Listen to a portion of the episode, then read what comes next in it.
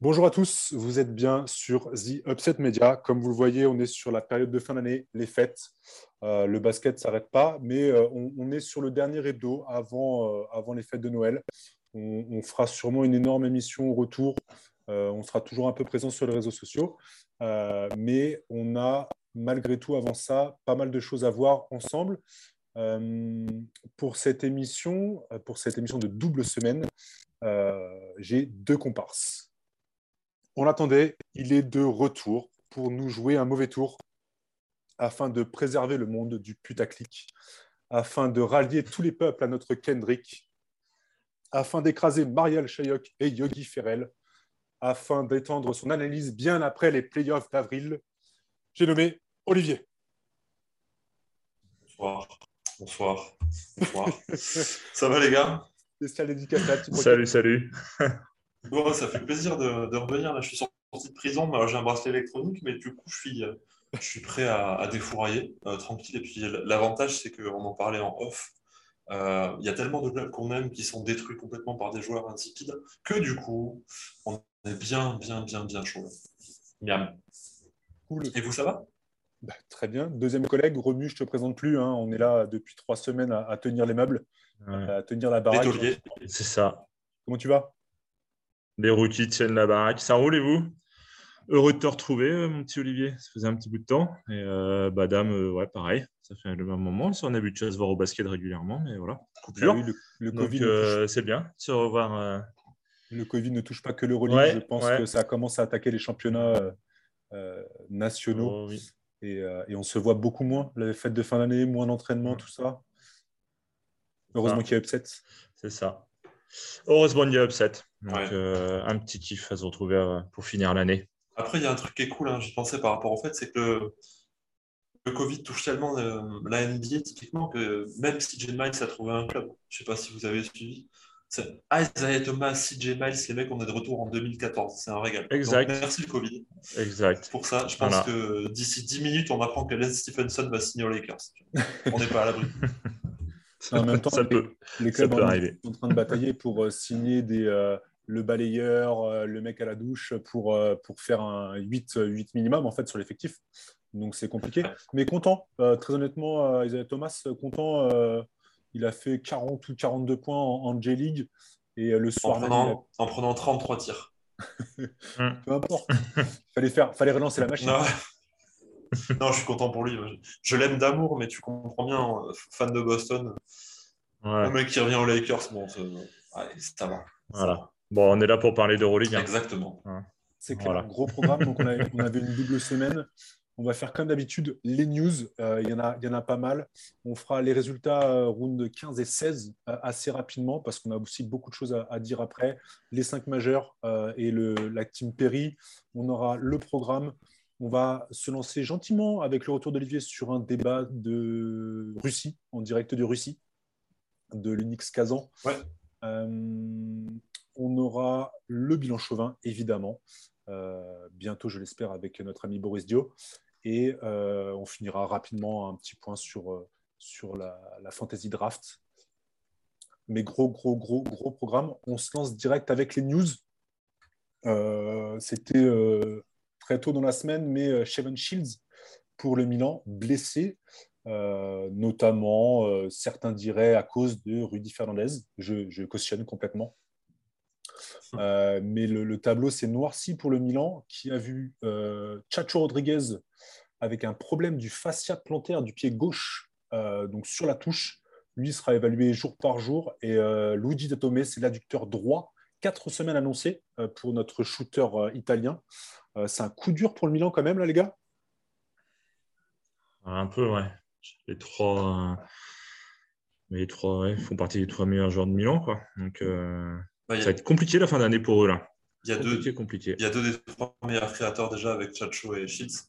Chacho et euh, Shields, ouais. Dans une équipe de Milan. Shields, meilleur marqueur, pardon. Bref, en fait, dans, une équipe, euh, dans une équipe de Milan qui a changé un peu son identité euh, à l'intersaison, en passant d'équipe euh, sur un espèce de tout offensif et d'ISO à une équipe très défensive, il y a eu une bascule sur la création. Il y avait Punter l'an dernier, il est parti.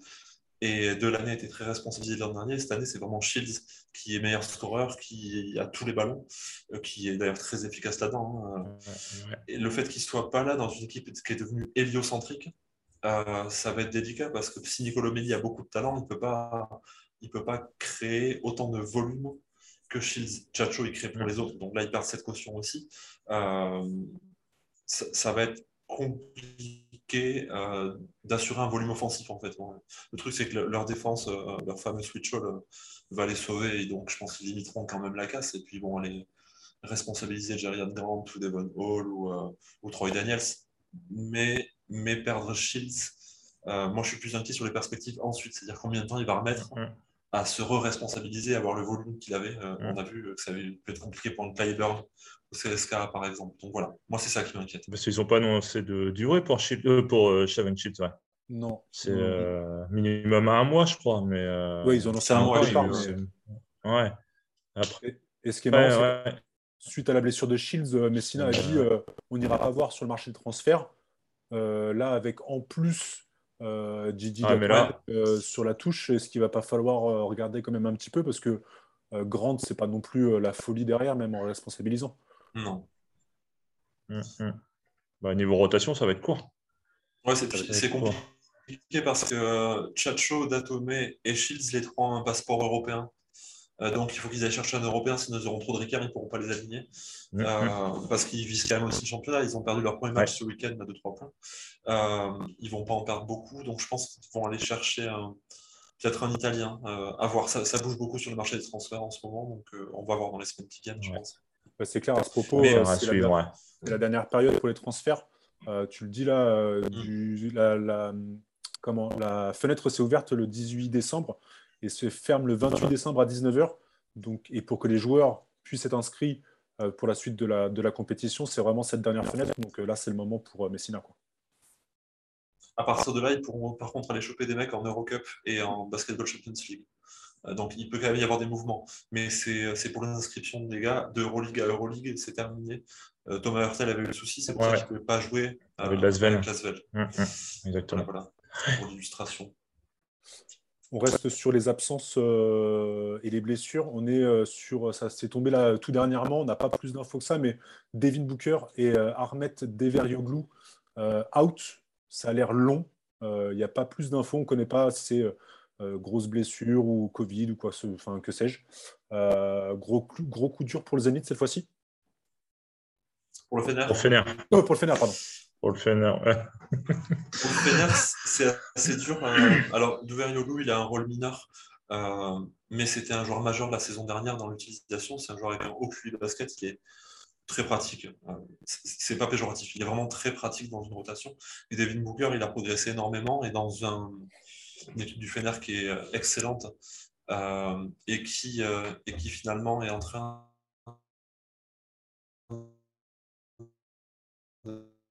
de, nous faire offensivement. Euh, et il était bien masqué par. Euh, ces lacunes défensives il était bien masqué par Vezeli.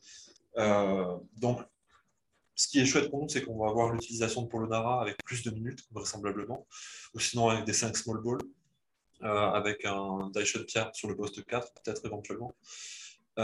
mais bon, voilà, Devin Booker, c'est une grosse perte sur le volume qu'il pouvait proposer et sur, sur l'intensité qu'il mettait sur le terrain. C'est un mec qui il donnait tout. Quoi. Il reste sur des belles prestations. Hein. Magnifique. Euh, voilà. et puis Deverioglu euh, aussi, il avait l'avantage d'être, euh, comme tu dis, Q, basket et de, de savoir quel était son rôle de se plier à jouer 10 minutes sur un match, puis 2, puis 15, enfin, avec des temps de jeu qui sont complètement absurdes, complètement variables. mais il s'y plie très bien et vraiment, vraiment bon soldat. Quoi. Ah, puis je le trouve efficace quand il est sur le terrain. sur le peu de temps, sur le peu de temps, mine de rien. Bah, il, est exactement pas ce mal. que Léon Radosevic aurait aimé être, tu vois, c'est-à-dire un pivot qui joue 10 minutes et qui est bon. mais, mais Radosevic, pas bon. Voilà. Dommage. il joue pas en ce moment. Donc, euh... Et pour cause. C'est la, la, team, team Salut les gars. Ah oui, c'est ça. le GI. Oh putain, On enchaîne notre blessure. Victor ouais. Wembanyama, six semaines. Allez. Blessure à l'épaule. C'est le calvaire qui continue pour la Svel. Euh, L'infirmerie est pleine. Euh, dur là. Dur, dur, dur, dur, dur. Même si c'est pas forcément euh, euh le, le, joueur dominant, mais c'était vraiment lui, pour lui l'occasion de, de, faire de l'expérience en Euroleague. Bon, bah voilà, on ne l'aura pas beaucoup vu. Mm. Mm. C'est le, le, process qui est compliqué. Il y a d'autres équipes qui ont connu ça. Euh, le, le L'Asvel, bon, on aura le temps d'en parler dans le bilan Chauvin, je ne vais pas m'étendre là-dessus, mais c'est ils avaient déjà un problème de. Moi, je, je, maintiens un problème de talent dans le sens de joueur de, de plafond. Et Wembanyama, avec toutes les limitations qu'il a, les déchets, c'est quand même, même à 17 ans, un joueur de plafond. Euh, même s'il est effectivement très irrégulier. Et donc là, on perd encore du plafond. C'est compliqué. C'est compliqué. Ça va pas être euh, décisif, hein, la blessure de Wembanyama, qu'on soit d'accord, mais dans sa progression à lui, dans son utilisation à l'Asvel, c'est emmerdant. Bah, puis c'est encore, euh, encore un joueur absent. Euh... en ouais, plus de ceux qui sont déjà sur les listes. Tu réduis déjà voilà. une rotation qui est, qui est faible. Qui est déjà bien réduite, ouais, c'est clair. Ouais. J'y pensais Damien, juste euh, coup dur. Euh, pour, pour pallier les absences de Devin Booker et de Veriogo, euh, le Fener a recruté J.I.V. Floyd, euh, qui était ce pivot 4-5 euh, du Panathinaikos qui a été peu utilisé. un profil rim runner très offensif. voilà. Un joueur pas très connu, moi que je connais peu, mais qui vient faire le nombre à l'intérieur, j'ai l'impression. Non, puis euh, ouais, il était, il était pas sur les tablettes de euh, Priftis. Et aussi, j'ai lu que euh, son passeport, aussi, le, le, coach du Pana ne voulait pas trop de noms grecs. Et il en faisait partie. donc, il a, il, ça, ça, apparaît comme un motif aussi du, du fait de, de son manque d'utilisation. On fait un truc cohérent au Pardon. euh, Qu'est-ce qu'il y a d'autre comme blessé? Euh, Regimentas Mignotas du Jalgris, euh, blessure euh, à la main, un, un métacarpe cassé, 5 à 6 semaines. Il s'est blessé, c'était dimanche dans le match de championnat qu'ils ont gagné de 3 points. J'ai vu le match. C'est un joueur qui était transfuge de, de Bilbao, où il venait d'arriver. poste 4-5, joueur intéressant aussi, mais pareil, qui venait faire le nombre avec la blessure de Geoffrey C'est ça. Euh... Josh Nebo va continuer d'enchaîner les minutes. Eh oui, ça. pour notre plus grand, grand plaisir. ouais. Ça se discute. euh, bah, du coup, ouais, euh, Mathias le sort. Petit, euh, petit mouvement euh, aux ah. partisans. C'est officiel. on aurait aimé avoir Romain pour un, un, un commentaire à chaud. Qu'est-ce que vous en pensez, les gars? Je vais acheter son maillot tu m'étonnes. Euh, euh, je pense qu'il Eurocup, c'est plus pour l'instant, c'est plus son niveau pour moi. Hein, euh, quand tu vois ce qu'il a donné de Monaco, mais non, c'est bien pour le partisan. Ouais. Ça va leur faire, ah, il va falloir aller chercher quoi. Non, c'est cool pour lui. C'est cool pour lui. Il mérite. Ces joueurs qui sont très forts pour l'Eurocup et alors soit pas assez fort, soit pas assez utilisé, soit dans un profil trop atypique pour l'Euroleague. Mais il va régler tout le monde. C'est-à-dire que il va avoir, il va jouer avec un poste 4, ça va être soit Lodé, soit Smilagic, donc les mecs qui peuvent enquiller à 3 points, donc créer de l'espace. Ouais. Lui, il va aller chercher des alley euh, enfin, ça va être une boucherie. Hein. C'est exactement ouais. ce qui leur manquait, de la densité à l'intérieur. Euh, Qu'est-ce que tu. Enfin, oh, c'est cool. Le partisan. Je... Partisan cette année. Euh, pour lui, c'est génial. Ouais, pour le basket, c'est génial. Et pour, la, pour ce qu'ils vont pouvoir proposer, c'est génial. Enfin, ouais. C'est top. Super recrutement. Ouais. Masterclass. Exactement. Euh... je suis content pour lui aussi. Ouais. Tu le disais, c'est pour ça que j'ai fait la, bou la, boulette entre le Fener et le Zénith. Euh, tout à l'heure, Tyson Carter, euh, arrière d'un mètre 93 du Lavrio Megavolt. Euh, il était pourtant sur les tablettes de l'Olympiakos, du Zénith, euh, du Zalgiris, pardon. Et euh, donc, il finit au Zénith en BCL. C'est un, un, gros, gros, gros scoreur. 17 points, euh, avec un 52% à 3 points, 1,6 rebonds, 2,8 passes, 1,4 interceptions. Euh, il est à 12 dévals de moyenne, un peu plus de 12 dévals. Et en championnat, il est à 16 points, un peu plus de 16 points, presque 3 rebonds, presque 3 passes, un peu plus d'une interception, quasiment 16 dévals pour 11, 11 matchs. Gros, gros, gros transfert. Je suis hyper content. En tant que fan du Zénith, tu dois l'être. Quand je suis content. enfin, fan du Zénith, voilà, c'est ça. T'as ton petit pochon Je vais pas vomir. Euh, non, non, mais pour le coup, c'est ce qui manquait au Zénith là, avec, euh, avec Shabazz Napier. Euh, euh, D'ailleurs, je pense que je peux l'inscrire automatiquement sur ma fantasy, non? C'est pas, pas ça? Non. Non, non, non, non. non, non, non. non, c'est ce qui Euh, manquait. c'est bien tenté, mais non. Il va faire, il va faire du bien. Ouais, C'était peut-être un gars qui va vous saouler aussi, hein, si vous connaissez pas trop. euh. Enfin, Moi, je c'est, connais pas euh, trop, ouais. C'est un scoreur, ouais, c'est un scoreur fou. Euh, donc c'est un poste 2, euh, monté fin, mais avec un mat 10 de détente, qui peut envoyer des alley euh, sur, des, euh, sur des espèces de high-low de son pivot. hein. J'en ai vu quelques l'an dernier avec Lavrio. Euh, mais des fois, il peut aussi vriller et prendre 35 tirs dans le match, euh, même s'il ne les rentre pas. Euh, ben, il a ce côté, alors attention, il a ce côté de Henry, Jack- Henry Jackson quand il était en forme. Euh, donc sur les périodes de- de- de- du Barça quand il y arrivait par exemple. Donc c'est un mec qui peut t'envoyer des pétards dans tous les sens et oublie la défense, mais qui peut te caler de 40 points tranquille. Euh, L'avantage qu'il a par rapport à Henry Jackson, ce qui s'était passé à Lasvel, c'est que là, il va être coaché par Charlie Pasquale et c'est exactement le profil qui leur manquait. Donc si Lloyd continue à lâcher les ballons comme il les lâche en ce moment, euh, je te dis pas l'attraction euh, Lloyd Carter. Ça, ça peut être vraiment cool. C'est un joueur que j'adore. Ouais, bien content, euh, bien Ah, content. ouais. Bonne, bonne petite recrue. Euh, Qu'est-ce que j'ai d'autre encore? Euh, Le Covid. On avait euh, Fabien Causer euh, touché par le Covid et là c'est euh, la poire, Vincent Poirier qui, qui, qui l'attrape, qui est positif. Euh, on n'en parle pas autant qu'en NBA, mais ça commence gentiment à faire son petit bonhomme de chemin en Europe. Côté Real, surtout qu'on voit depuis la semaine dernière, là. Les autres, euh, les autres ça a l'air d'aller. Mais là, euh, ouais, ouais, 4 joueurs, 3 joueurs. Je sais pas si Hurtel revient cette semaine d'ailleurs ou il est toujours à l'isolement. Je sais pas combien de temps c'est euh, Je pour eux. sais pas du tout. Euh, contre CSK, ça va s'annoncer compliqué si ça commence à, à tomber comme ça là. Ouais, ouais. Ouais, alors heureusement, euh, ils bah, ont ouais. récupéré euh, Thompson euh, à l'intérieur, mais, euh, mais c'est pas le même joueur non plus. Enfin, Tompkins pas Tompkins, pardon. Tompkins.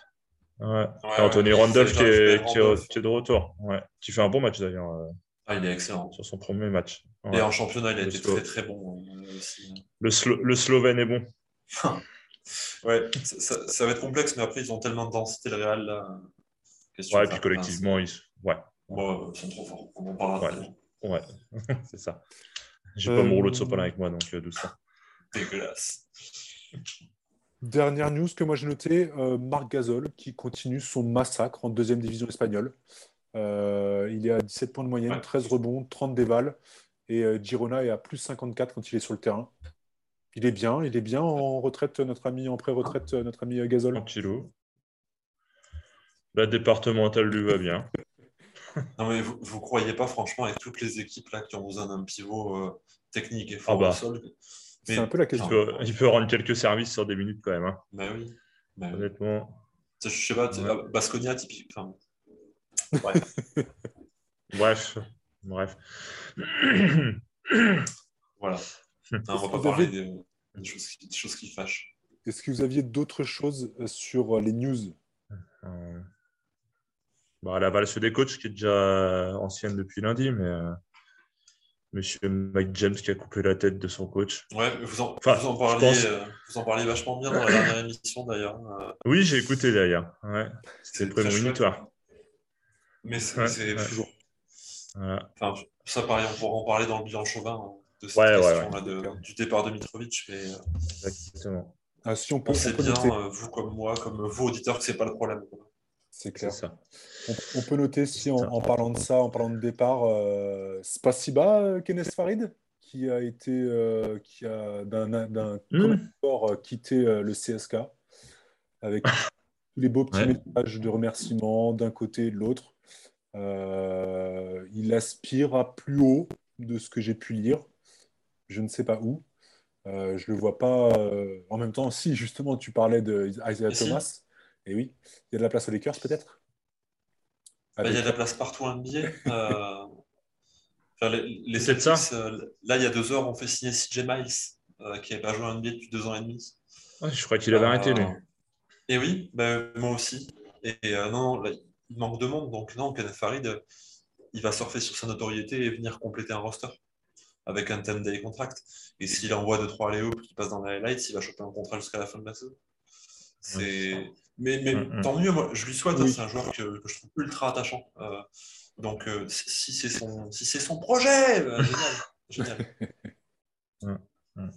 Il y a pas de oh, ça a l'air d'être un bon gars. Ouais, voilà. La question, c'est par qui va être remplacé parce que, parce que Moscou ne peut pas se permettre de ne pas renforcer la raquette. C'est pas possible.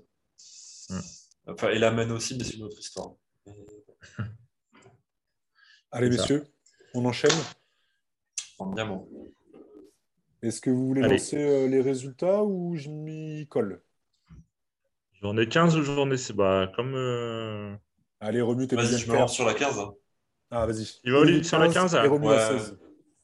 Allez, je, me lance sur la 15 euh, qui avait été donc ouverte le 14 décembre par une victoire assez large de l'Anadolu contre Basconia 87-72, donc une équipe de Basconia qui était effectivement sur la relance. Hein, bon, non, en fait. Euh, le Fener euh, qui bat le Maccabi dans un match euh, vraiment accompli par le Fener contre une équipe du Maccabi qui est en difficulté, mais, mais là on ne peut pas trop leur en vouloir sur ce match, c'était vraiment très solide. Le Barça qui va s'imposer à Belgrade contre l'Étoile Rouge, 76-69, pareil, dans un match très disputé, où les Serbes ont failli vraiment bah, créer une surprise. Un Milan qui dépouille euh, le Panathinaikos comme tout le monde cette année, 75-54, pas grand chose à dire sur ce match. Le Real qui dépouille euh, l'Alba Berlin, 87-64. Euh, L'Alba qui démérite pas, mais sur ce match sans le Xikma, c'est très très compliqué pour l'Alba Berlin. la surprise, mais on en parlera tout à l'heure, Nix Kazan qui s'impose à Moscou. 88-67, donc voilà, plus 21 à Moscou, qui l'aurait cru. Monaco euh, qui euh, s'impose de manière magnifique, sublime, vraiment l'exploit de la saison. Les mecs qui sont champions NBA, 107-98 à Kaunas. Euh, commence. La twittosphère s'est enflammée parce que c'était un truc de dingue. Hein. les mecs Premier gros, match de Mike James. Bravo. bravo, bravo. Quelle blague. Choc psychologique. Ouais, c'est exactement ça. Merci Obradovic.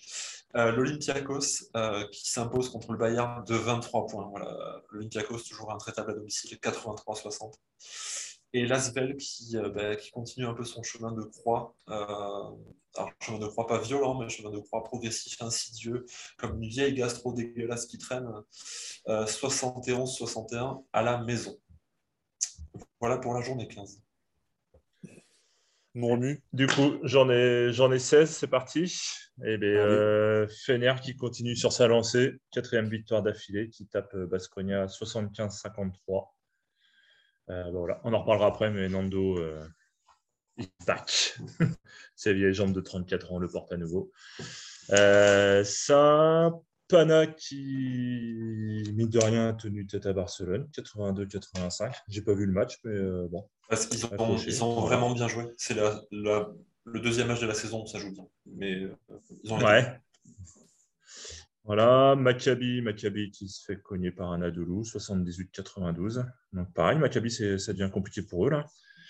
Euh, sixième de, défaite de suite pour le Maccabi. Donc, euh, Après, ça commence, à piquer pour eux là. Les mecs, les mecs chopent Kazan, le Fener et l'Anadolu. C'est les trois équipes ouais. qui en ce moment. Des équipes en forme en ce moment. Mais euh, Will ah, devient euh, croqueur comme il était la saison dernière. En fait.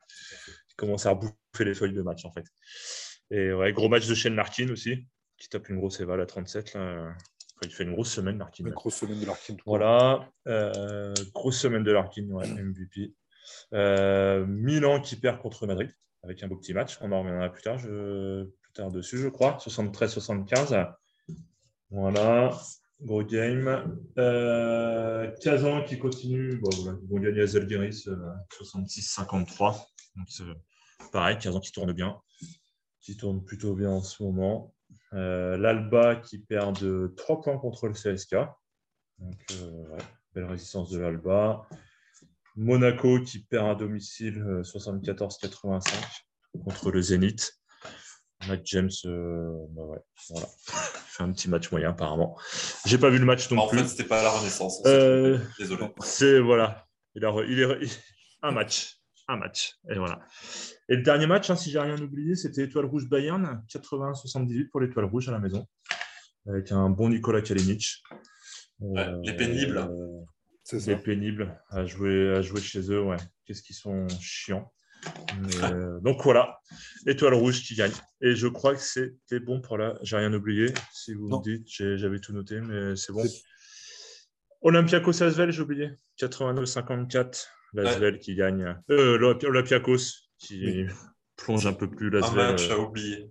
J'en profite très rapidement euh, parce que tu, on parlait de, l'étoile rouge et vu qu'on va pas en parler pendant l'émission. Euh, j'en profite pour faire un coucou à, Basket Le Mag euh, de ce mois-ci qui a fait un dossier sur le basket serbe qui est vachement intéressant et dans lequel, déjà, salut Yann, bravo. C'est toujours de très très bonne qualité et, il parlait en fait justement de, de cette bascule un petit peu de, de l'étoile rouge avec une serbisation, on en parlait dans la preview, mmh, hein, sans savoir exactement ce que ça allait donner, mais vraiment, vraiment, on peut tirer notre chapeau euh, mais aux dirigeants et à Radoncic euh, pour réussir à faire ce qu'ils font avec les moyens qu'ils ont. Euh, voilà, c'est pas très beau, mais c'est très efficace. C'est efficace. Et, et, je voulais juste, puisqu'on n'en parlera pas non plus dans l'émission, par rapport à l'Anadolu, parce qu'il faut quand même souligner qu'ils sont en train de faire exactement ce qu'ils ont fait la saison dernière, hein, qu'on soit d'accord. mais entre nous, dans notre discussion WhatsApp, on parlait du rôle de Dunston. Et donc, je me suis posé un petit peu là-dessus. Euh, les rotations ont changé beaucoup à l'Anadolu. Euh, on a moins responsabilisé un garçon comme Philippe Petrousev, qui est encore un peu frais, un peu vert, euh, qui sera sans nul doute un très très bon pivot de relique d'ici 2 à 3 ans. Mais pour l'instant, finalement, il est sorti des moments où il y a adversité au profit de Dunston et Tibor Place ou de Adrien Mohamed sur un poste 5 dans, un jeu stretch, et il rentre sur des garbage time où il produit du volume statistique. Je trouve que c'est une utilisation géniale de Philippe Petrousev, parce que ça le met en confiance, parce qu'il ne souffre pas face au pivot euh, ultra expérimenté adverse, et que ça permet euh, à l'Anadolu de cartonner. Donc euh, ben, bravo à Ataman pour cette utilisation-là. Et, non, ce n'est pas un échec pour Petrousev, c'est juste un process. Un apprentissage, ouais. Ouais, Tibor Play, c'est plutôt en forme. Hein. S'il ne se blesse pas, euh, franchement. Euh, ah, c'est toujours pareil. Hein. Il est bon. Il est bon, c'est un joueur fragile. Ouais, ouais, c'est un bon joueur. un mec de 2 m 20 avec des mains, quoi. Ça aide. Hein. C'est ça. Ouais, exactement. Voilà, c'était pour la parenthèse. Non, mais on peut, on peut, euh, on peut rester sur, sur l'Anadolu.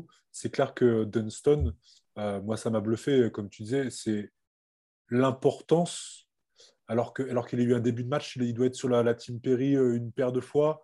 Il a eu un début de saison pardon, euh, vraiment, vraiment compliqué. Mais, euh, mais là, maintenant que le, les rouages sont en place, que l'effectif est bien là, tu, sens l'importance de son, sa versatilité aussi. c'est un combattant en plus, il ne donne pas tant l'impression parce qu'il fait vieillissant, il a la barbe un peu grise déjà il fait, il fait un peu pâteau. Et au final, je l'ai vu sur plusieurs actions là, euh, euh, prendre une, deux, trois rebonds offensifs d'affilée pour aller finalement la mettre au fond. Euh, il, est, il est hyper présent, il couvre beaucoup sur les rotations défensives. jamais de faute. Hein. Non, mais c'est ça en plus. Il est, il est très, très, très bien placé à chaque fois. Et, ça m'a vraiment surpris. Il y a un moment où j'ai vraiment scotché sur ce match-là. Et, c'était, c'était impressionnant de le voir, le voir sur, sur une espèce de récital, en fait. Mm-hmm. C'est le meilleur contrat en activité de, de l'histoire. Oui, oui. Et c'est pas que grâce à sa détente. C'est un mec qui a un sens de l'anticipation exceptionnel. Il est, il est de la trempe de ces Kyle Heinz, là, de ces joueurs indispensables pour la mise en place d'une défense structurée, parce qu'on parle beaucoup de l'attaque de Nadougou, qui est incroyable. Mais la défense de collective, elle se base sur des mecs comme lui, comme Singleton, euh, comme Jamie, si de rien, comme Krunoslav Simon. Euh, des gars qui sont là depuis longtemps, qui connaissent le taf, etc. L'Euroleague, on, aimerait, euh, quand on voit un mec qui débarque à la OJ Mayo, etc., qui a fait des bons matchs, hein, n'empêche, euh, Kenneth Farid, des gars, on a envie de se dire, ouais, vas-y, ça va cartonner. Mais en fait, on voit souvent que les mecs qui sont là à la fin, bah, c'est les Heinz, c'est les Nicolas Melli, il est revenu en l'occurrence, c'est les Rudy, c'est les Serge Llull, c'est ces mecs-là. Il y a une prime à l'expérience d'une compétition parce que c'est très relevé, qu'il faut être malin, qu'il faut arriver à tenir, à être lucide. Et Dunston, il a tout. Il a tout. Euh, il est très très précieux dans cette équipe. Comme les, bah, on va leur passer une dédicace, hein, comme les Hotel Hunter. donc Brian Stone, Kyle Hines, ces mecs-là, ces mecs de l'ombre qui font pas des gros volumes, mais qui sont indispensables à la réussite des équipes. Et d'ailleurs, ils sont tous dans des équipes qui gagnent. Hein. Soit en passant. Ah Exactement. Non, non, mais Olivier a tout dit, ouais. Ben, je pensais justement, euh, on est sur la on peut peut-être lancer le 5 majeur et rebondir euh, sur les performances de chacun des joueurs euh, du, 5 majeur qu'on a élu sur, qu'on a choisi sur l'ensemble des deux, des, deux, des deux journées. Et ça nous permettra de faire des petits retours sur les matchs. pardon, sur les matchs de la semaine. Donc, on l'a dit. On passe un joueur chacun. Bah, Romu, tu as, lancé, as vendu la mèche tout à l'heure. Annonce le MVP. C'est vrai, c'est vrai, j'ai glissé, chef. euh, MVP, euh, oui, Shane Larkin. Hein, voilà. Donc, euh, j'ai pas son, sa première éval, mais deuxième euh, son, contre Maccabi, il fait 26 Il est à 25. Il est à 25 déval sur la première. Le premier match, il doit être à 25, ouais, 25 déval, c'est ça. ça. il est à 37 déval contre le Maccabi, avec 26 points, 3 sur 7 à 2 points, 6 sur 7 à 3. 2 sur 2 au lancer franc, 6 rebonds, 6 passes. Enfin, euh, il, a, il, a, tout fait, en fait, le garçon là. Et heureusement, ce Misic a été euh, complètement à la ramasse par rapport au premier match. sur le second, et... Sur le second, ouais. Sur le premier, c'est Misic et euh, Larkin qui tiennent, qui tiennent la route là. Mais ouais, non, Larkin, quand il est en forme et que ça joue comme ça, il est, il est injouable en fait. Donc le MVP, voilà, le petit chef. Top rebondeur de, de l'Anadolu Larkin Larkin, il fait 13 rebonds sur les deux matchs. Ouais, c'est comme a, Olivia, Olivia et Poupa, quoi. Olivia et Poupa, mais il y a ouais, Voilà. c'est, Larkin, c'est un, un, mec qui jouait énormément d'ISO il y a deux ans. Euh, l'éclosion de Misic, qui lui en joue beaucoup d'ISO, bah, a, dilué un petit peu euh, cette prise de responsabilité individuelle, à tel point que là, il n'est même pas dans les 10 meilleurs joueurs d'ISO euh, en volume hein, de l'Euroleague il a réussi à faire changer son jeu et on le voit, c'est un mec qui est capable de créer pour les autres aussi maintenant. Il va beaucoup au panier, provoquer pas mal de fautes. Euh, et donc, il est sur des espèces de, de seconde assist, on pourrait dire, puisqu'il lâche pas la passe décisive directement, mais il la lâche à un joueur qui ensuite va la lâcher. Euh, grâce, euh, ben, grâce à la polarité, à la focalisation qu'il a créée dans la raquette, c'est un joueur qui est ultra précieux. Mm-hmm. bon, on n'a pas démontré le talent de Shane Larkin. Quoi. Au même titre qu'on n'a pas démontré le talent de Nando De Colo, qui est le deuxième euh, joueur du bac court, euh, qui bah, lui voilà, est sur euh, une espèce de boucherie. Alors il ne il, starte pas tous les matchs, mais on voit clairement que par contre, quand il est là, en plus il fait des interceptions parce qu'il a un excellent sens de l'anticipation. Ouais, Nando n'a jamais été un grand défenseur, mais, mais dans la mesure où il joue avec un Goodrich qui est en train de remonter un petit peu et qui lui met la pression sur le bac court adverse, il joue avec un Pierre Henry qui est un défenseur d'élite. Ben, quand ton collectif est bon en défense, euh, toi, tu es bon en défense aussi. il tape son record en ah. carrière en interception, je crois. 6 interceptions six, match. 6 interceptions, ouais. ouais, il en met deux sur le match d'avant. Donc, euh, c'est le métronome de cette équipe. Hein. Euh, finalement, alors je, renvoie les gens au podcast de Donata Surbonas où justement Djordjevic est, est interviewé. Et donc, euh, il parle de, de Nando De Colo et de son professionnalisme et de, bah, du leader sur lequel il veut s'appuyer parce qu'il trouve ça un mec exemplaire. Bon, on n'a pas de doute par rapport à ça. Mais voilà, là, Nando est gentiment en train de revenir nous dire bon, écoutez, les mecs, vous savez que en fait, c'est moi le MVP. Hein. L'an dernier, on en avait parlé. S'il n'y avait pas eu Misic, pour moi, c'était Nando le MVP. Il était dans une équipe du Fener un peu moins forte. Mais là, il est énorme et, euh, et ça me fait assez plaisir pour moi, Fantasy où je suis en train gentiment de grignoter, discret, à la deuxième place. Voilà. Merci Nando. Ouais. Et le Fener gagne depuis qu'il va mieux, en fait. C'est clair. Euh... Eh ben ouais. Bah, et aussi, le Fener va mieux. Euh, il y, y, a beaucoup de joueurs qui ont step up. Il euh, euh, y en a qui sont prometteurs. mais je disais, la Pierre Henry, moi, m'a fait forte impression sur les, les, les, les 3-4 dernières journées. Ouais. Polonara. On espère beaucoup, beaucoup de lui. Euh, il a eu un flash euh, à un moment euh, il y a deux semaines, mais il va être forcément responsabilisé avec la blessure de Booker. donc, donc c'est, le Fener, c'est vraiment le collectif du, du Fener, notamment contre le Zénith. On l'avait vu, la faillite individuelle dans le collectif du Zénith face à la victoire collective du, du Fener, c'était assez impressionnant en fait. Mm, mm. Contre, le, contre le Maccabi, c'est vraiment ça. C'est-à-dire qu'il y a la dimension physique de mec. Euh, pas besoin de le démontrer. Euh, Djordjevic, c'était un, joueur ultra offensif et c'est un coach ultra défensif. Il est connu pour ça. Euh, comme sa race. Yasikevicius, c'est un coach défensif exceptionnel, c'était un défenseur horrible en tant que joueur. Bon, ben voilà.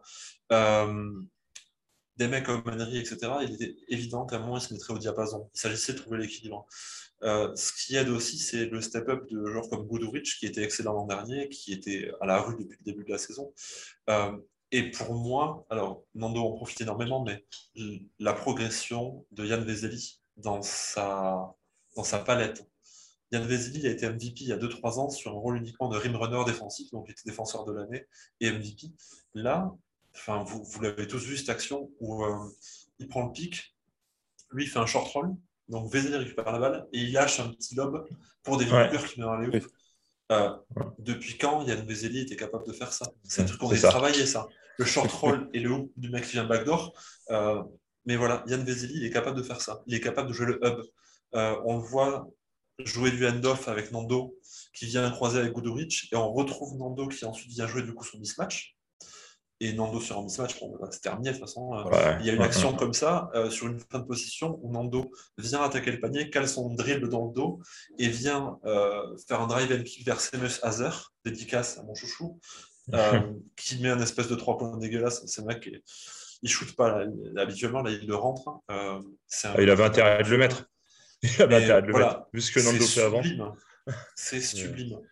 Et c'est cette polarité de Yann Vezeli qui permet de faire ça parce qu'il ne shoot pas externe, mais euh, il a une polyvalence qui permet de, de créer ce genre d'action. Donc euh, attention, en fait, on l'avait dit hein, au début de saison. Ils sont aux portes du top 8, hein. oui. mine de rien. Ils partent de loin. Euh, ouais, ouais. Ils partent de très Ils partent de. Ouais, ils étaient quoi 14e Ils ont été jusqu'à 16e. 16e Ouais, il y a 10 journées, quelque chose comme ça. bilan. Ouais. Ouais, ouais. Donc, euh, non, non, attention, ça va être en place. Ouais. Je, prends le, je prends le troisième. Euh, on va en parler Allez. beaucoup plus euh, tout à l'heure. Euh, pas que je le porte plus que ça dans mon cœur, mais Mario Ezonia, qui fait une énorme semaine. Il est sur 26 et 22 déval. 18, il est à quasiment 20 points de moyenne. 10 et 6 rebonds trois passes, euh, trois interceptions sur les deux, sur les deux matchs, avec des pourcentages plus, plus que raisonnables. Euh, ça n'a pas trop croqué, ça a été efficace.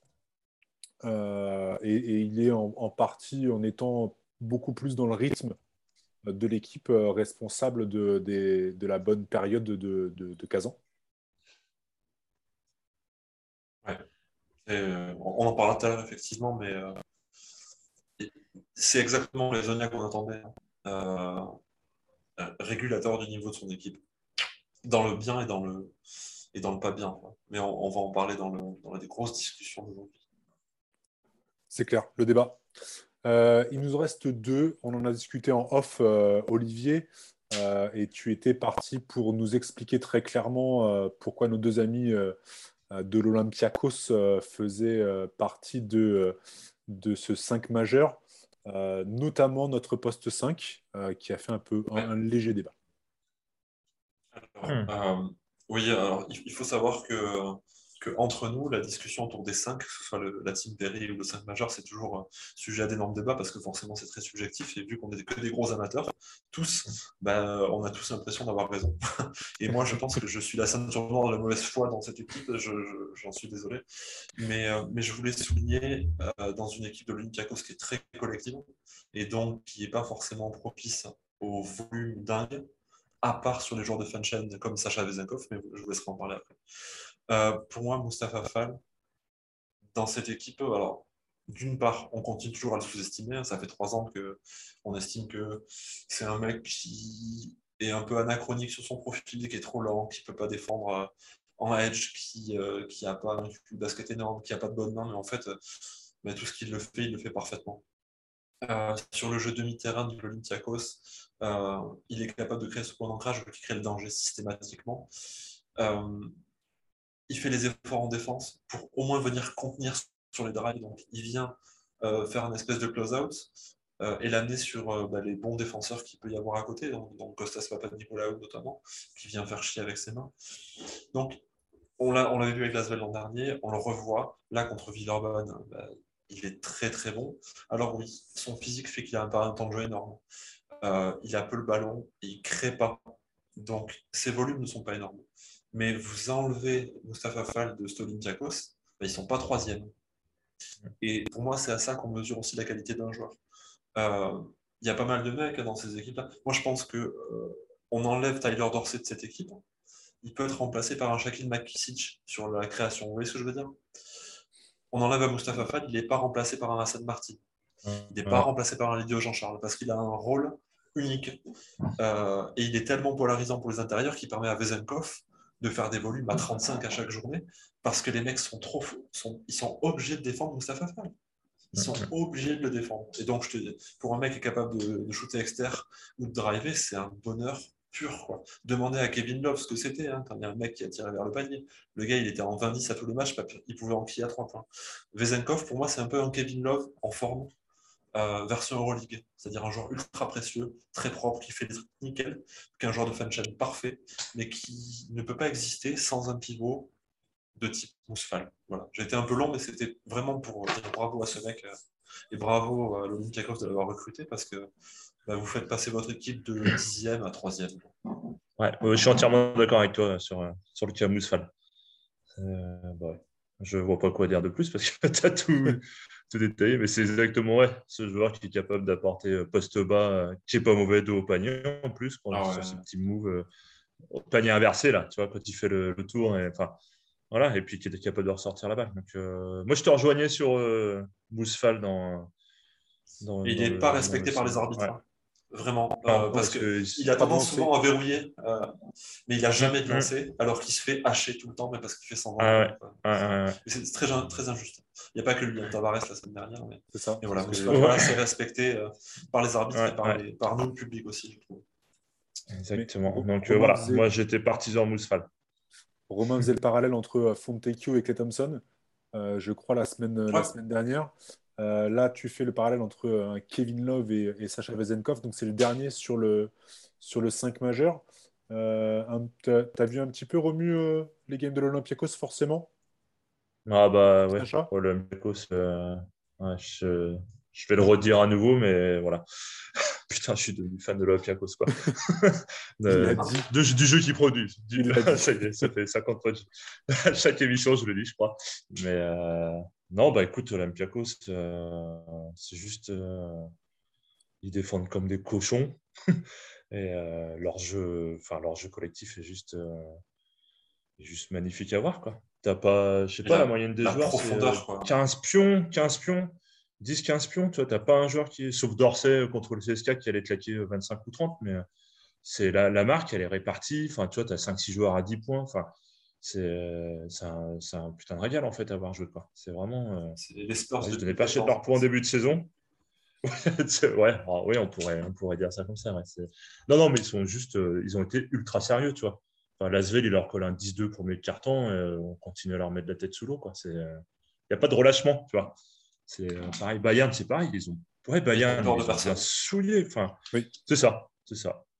Il les éclate et j'ai l'impression qu'il n'y a pas de petits mouvements, petits moments comme il peut y avoir dans certaines équipes où tu as plus 20, tu as relâchement, ça revient. Non, non, eux, c'est, euh, ça part à plus 10, plus 15 et puis on, continue à leur mettre la tête sous l'eau. Quoi. Ça respecte l'adversaire, comme je dis. C'est la dernière équipe. Et ça, ouvre les rotations. En plus. En plus. Tu vois, c'est, euh, C'est-à-dire qu'ils euh, vont. Lucas qui est du reprend, ils ne vont pas le blesser parce qu'ils ouvrent les rotations. Enfin, la Renzakis, le mec, moi je l'ai même pris dans ma Fantasy League, tu vois. qui prend la Renzakis dans sa Fantasy League? Mais parce que... Il sort des bons, des bons games, mine de rien. Mais oui, mais oui, il coûte rien. Je vous le conseille, hein, si, voilà, si vous voulez. ah ben si je l'avais. Briller en Fantasy League, la Renzakis, quoi. Enfin voilà pour le 5. Mais euh, Vezenkov, ouais, moi juste pour. Euh, parce que j'avais vraiment envie de souligner euh, sur une double journée comme ça où l'Olympiakos continue à enchaîner, ils sont troisième de l'Euroleague. Euh, mettre de joueurs de l'Olympiakos, effectivement, par rapport au volume statistique, il y a des mecs qui ont fait mieux et qui ont fait des meilleurs matchs, évidemment. évidemment. Mais, mais si, si on s'en tient qu'à ça, on va jamais les, on va jamais les valoriser, en fait. parce qu'ils sont tous forts. Euh, mais Vezenkov, on est en décembre 2021. Vezenkov, c'est le mec qui fait tout parfaitement voilà, il fait pas mille trucs, il fait tout parfaitement. Euh, et on peut en parler maintenant. Moi, je pense que Sacha Bezenkov et Kostas Nitogu, donc là qui est blessé actuellement mais qui est à Milan, c'est deux mecs qui auront un spot en NBA dans les 2-3 ans à venir. Parce que c'est ces postes 4 qu'on cherche en NBA, là, exactement. Mm. Les mecs qui font tout bien. Davis Bertans, il a chopé un contrat à 45 millions de dollars en, en faisant exactement ce que ces deux garçons font.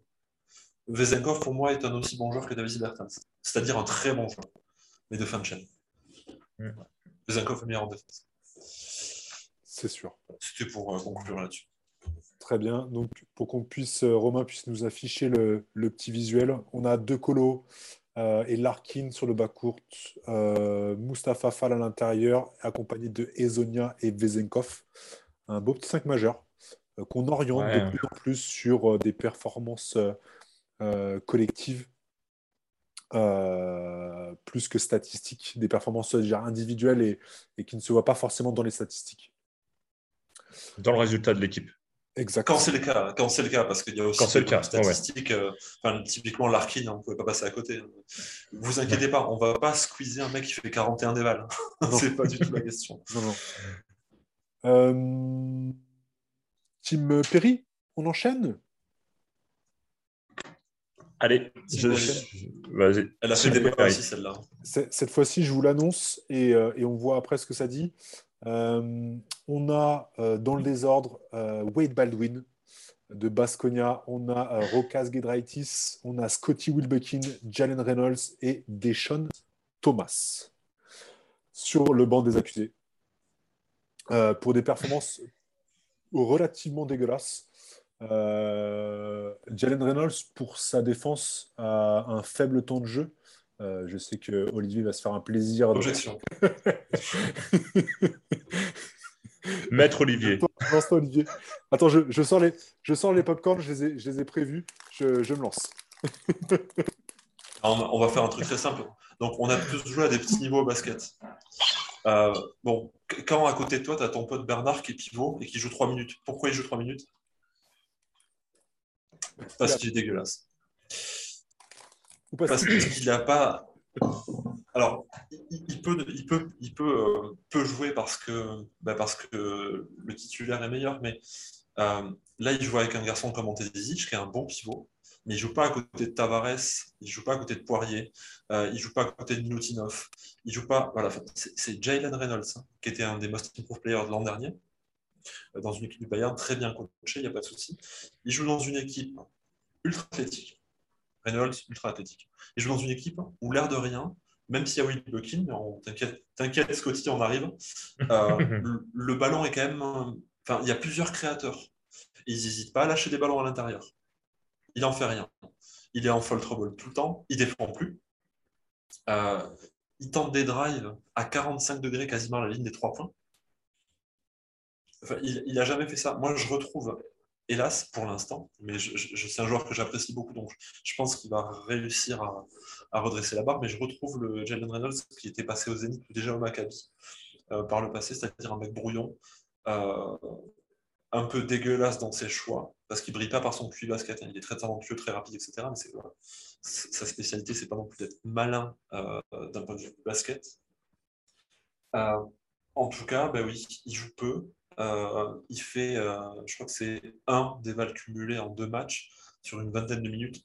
Donc, même si le temps de jeu est court, un en 20 minutes, c'est pas génial. hein, d'accord? Donc, rien que pour ça, je le mets dans la team Perry parce que euh, le différentiel entre son niveau, même ne, serait-ce que son niveau moyen et ce qu'il nous propose depuis quelques matchs, il fallait souligner ça parce que Jalen Reynolds, l'an dernier, on le plaçait quatrième dans le classement des pivots de l'Euroleague. Là, c'est le fait de jouer 20 minutes en deux matchs et le fait de produire ça, c'est pas digne d'un pivot top 10 même de l'Euroleague. À ce jour, je prends plus un Ben Lammers qu'un qu'un Jalen Reynolds dans sa forme actuelle. C'est mon parti pris pour lui. Et donc son comparse, tu veux enchaîner direct avec Scotty? Scotty Wilbekin. Mais Scotty Wilbekin, je trouve que vous en parlez bien. Euh. Tu vois, euh, Romu, Romu t'avais commencé à argumenter. Après, on, on a tous pas mal vu le Maccabi. Euh, moi, je sais pas ce que vous en pensez, mais en fait, pour éviter de trop s'étendre, j'ai trouvé Baldwin et Scotty Wilbekin dans le même panier. Je trouve, moi, que euh, du fait du talent des joueurs et du rôle qu'on leur demande, dans des équipes à fort budget, avec un fort effectif, où ils ne sont pas les seuls, c'est-à-dire qu'ils peuvent lâcher des ballons pour mettre des tirs, euh, ils font le truc à l'envers. Ils veulent faire de l'héliocentrisme, ils veulent jouer de la physicalité pure et dure, euh, ils ne se donnent pas en défense, et bah, ils sont les régulateurs de leur équipe, l'un et l'autre. Et les deux équipes, bah, Basconia, j'en parle même pas parce que c'est une catastrophe cette année. Et le Maccabi, ça fait quelques matchs que c'est vraiment pas top. Je ne sais pas ce que vous en pensez. Maccabi, ils sont en train de. Bah, je, disais, sixième défaite d'affilée. Quoi. Euh, c'est bon ce Will Botkin, je pensais qu'il avait pris un peu. Tu vois, début de saison, je trouvais plutôt. Plutôt pas mal, en fait. Hein. Tu vois. C'était le cas. Hein. Enfin, c'est. Ouais, voilà. Je pensais qu'il s'était mis du plomb dans la tête, en fait. Quoi, que... Bah, au moins, bah non, il repart. Euh, ouais. ouais, même. Enfin. il... Enfin, il croquait comme un porc l'année dernière. Et puis euh, là, il a reparti à croquer, mais enfin, c'est juste dégueulasse à voir, je trouve. Quoi. Enfin, ah, sur le match de suspense, c'était horrible. Ah bah ouais, ouais c'est clair. Avec Damien, c'est marrant, si on parlait des Zonia où il bouffe la feuille bah, contre le Maccabi d'ailleurs. C'est ça, on parlait du match euh, il y a quelques... quelques... Et euh, le match d'après, on se dit, Botin, en fait, il fait du Ezonia. Je ne sais plus contre qui. Enfin voilà, il prend des shoots à l'envers. Enfin, c'est. Non, non, ils sont... Oui, il est en train de parler. Ouais, ça, voilà. Le contrat, ce qu'on lui donne, c'est la star de l'équipe. Enfin, ouais, comme tu le disais, c'est comme Baldwin. Quoi ils doivent assumer leur, leur rôle, en fait, quoi. C'est leur statut. La, question que je me bah, posais. Euh, excuse-moi, je t'ai coupé.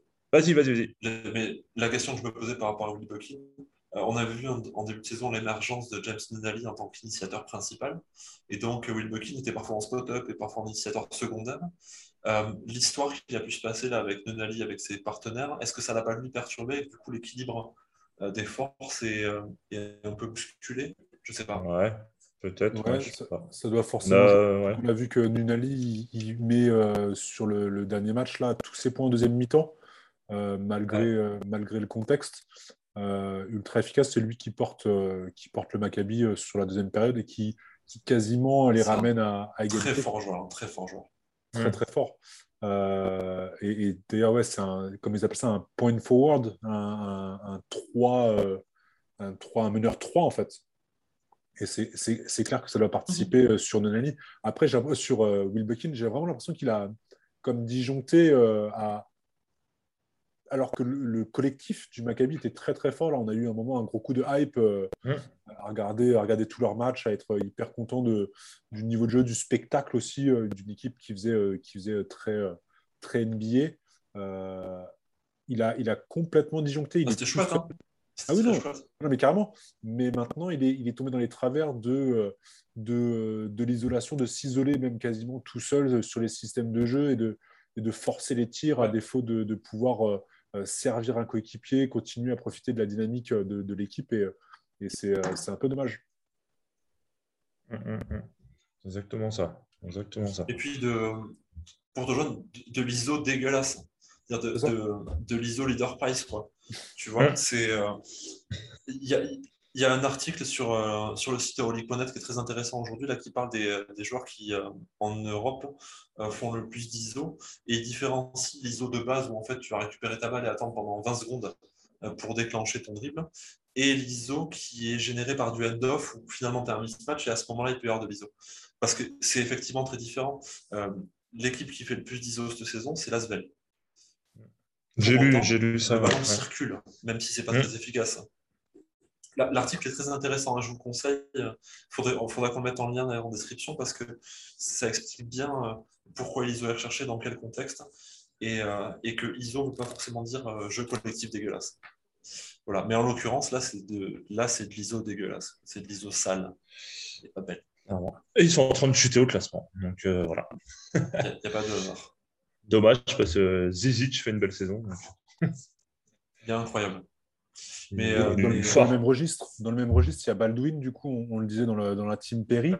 Euh, et, pourtant, Romain, euh, la semaine passée, on, disait du bien dans le sens où il avait retrouvé un, Baldwin tranchant, en tout cas offensivement, à vraiment chercher à attaquer le cercle. Il avait retrouvé un petit peu son, sens du jeu offensif.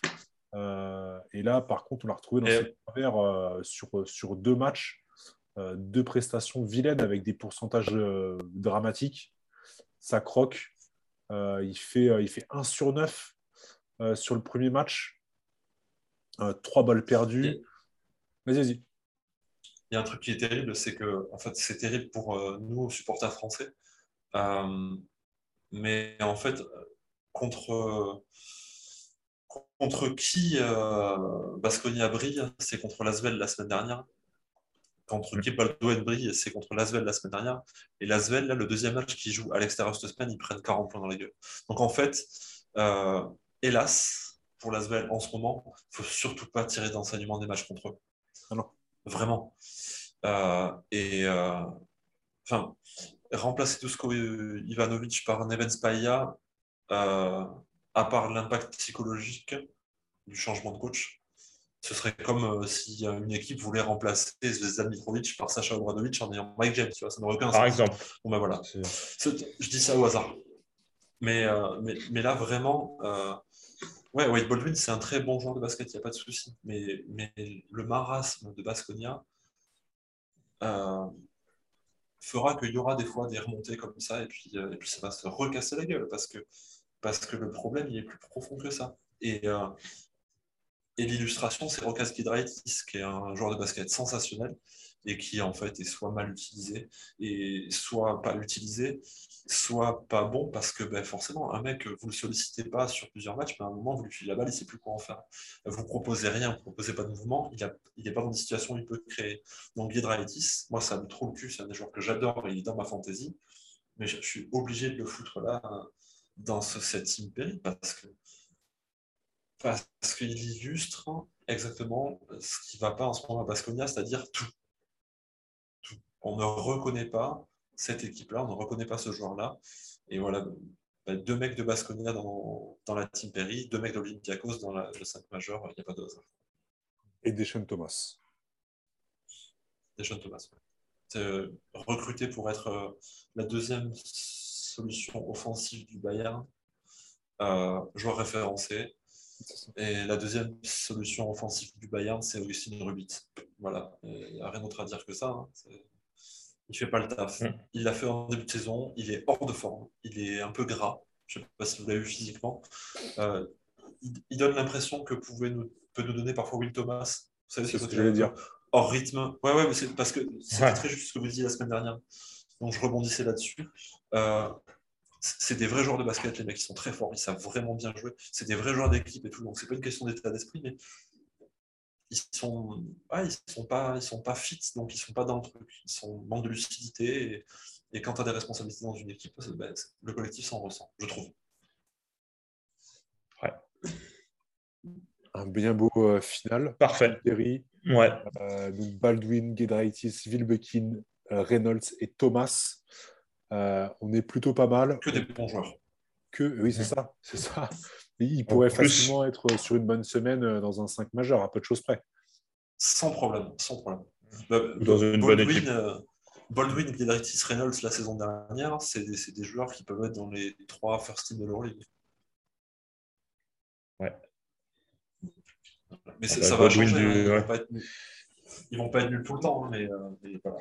je, crois que c'est important des fois de souligner, parce que upset, le principe, c'est la déception, de souligner quand des joueurs qu'on apprécie euh, nous déçoivent aussi. Quoi. Euh, la preuve, Nando a eu sa place aussi dans, dans la team oui. Et d'ailleurs, en, faisant le, plein, le, le, le, parallèle avec. Pardon. Il y, a eu, pas mal le, renouveau, ou le renouveau, le retour en force de Nando de Colo pas mal disait aussi qu'il euh, y a eu une grosse saison euh, l'année passée. Il enchaîne avec les JO. Euh, et, certains disaient qu'il y avait eu un retour à la compétition qui avait été plus difficile que prévu pour lui. Peut-être pas la coupure qu'il aurait eu aimé cet été. Et que c'est expliqué pourquoi il était un peu en. Pas, pas, dans ses, pas baskets sur le début de saison de Relique. Quoi. Il a 34 ans, Pépère. Donc, euh, enchaîner les saisons comme ça. Euh, je lisais un article où il disait qu'il avait l'impression de ses jambes, euh, vous ne pouvez plus l'emmener où il voulait, ce qu'il faisait avant, en fait. Quoi. Et, il, racontait ça sur un article de, je sais plus, Basket Europe ou quelque chose comme ça. Là. Bah, voilà, je pense que ouais, ça, ça pèse à la longueur des saisons à son âge. Mais bon, là, il est en train de rassurer tout le monde parce qu'il est reparti plein de bourre. Donc, c'est que. Donc, c'est cool pour lui. C'est cool pour lui. Justement, s'il est reparti pleine bourre, on peut enchaîner sur le programme de la semaine 17 qui va nous emmener aux portes du réveillon. toc, c'est parti. On a l'Anadolu FS qui reçoit l'étoile rouge. ça, c'est le 22 sur les matchs de début de journée, enfin début de soirée, pardon. Kaunas qui va recevoir Milan. Monaco qui s'en va en Allemagne à Berlin avec peut-être le retour de Simka. Sigma, pardon. on a. Camille. Sim Camille, c'est ça. Kazan qui va. Il est revenu ce week-end, là. Il a joué ce week-end avec l'Allemagne. Donc impeccable, il sera là pour, le, pour le, la semaine d'Euroleague. Euh, Kazan, dont on va parler, va avoir fort à faire à Barcelone. ensuite, le Zénith contre le Maccabi. On a le Bayern contre Victoria. on a le Pana, duel grec contre l'Olympiakos. le Real qui va recevoir Moscou et Lasvel, justement pour terminer cette semaine-là, le 23, avec le Fenerbahce qui vient, Nando de Colo, qui vient mettre une petite fessée à Lasvel comme les autres équipes sur les dernières semaines. Allez, vous mettez une croix sur quoi cette semaine, les amis? Le derby grec. Parce que Olympiakos, comme d'hab. Comme d'hab, comme d'hab. Et puis, euh, ouais, je sais pas, après. Euh, Real CSK quand même. Real CSK. Et puis, si j'ai le temps, bah, les, autres, les, autres matchs, les autres matchs, quoi. Mais euh, voilà, sur ces deux-là, pour, principalement moi, je pense que je vais regarder euh, Anadolu Étoile Rouge euh, entre une équipe en forme et une équipe pénible. Et Barça Kazan, ça peut être. Euh, voilà, le Real CSK, évidemment, il n'y a pas de souci, mais le derby grec aussi par principe. Mais Barça Kazan, il y a moyen que ce soit, ce soit assez sympa à regarder entre une, équipe en forme et une équipe plus forte que, le reste pour l'instant. Ouais, pareil, je pense que le, le Barça Kazan va être sur la liste dans la mesure de, du possible pendant les festivités.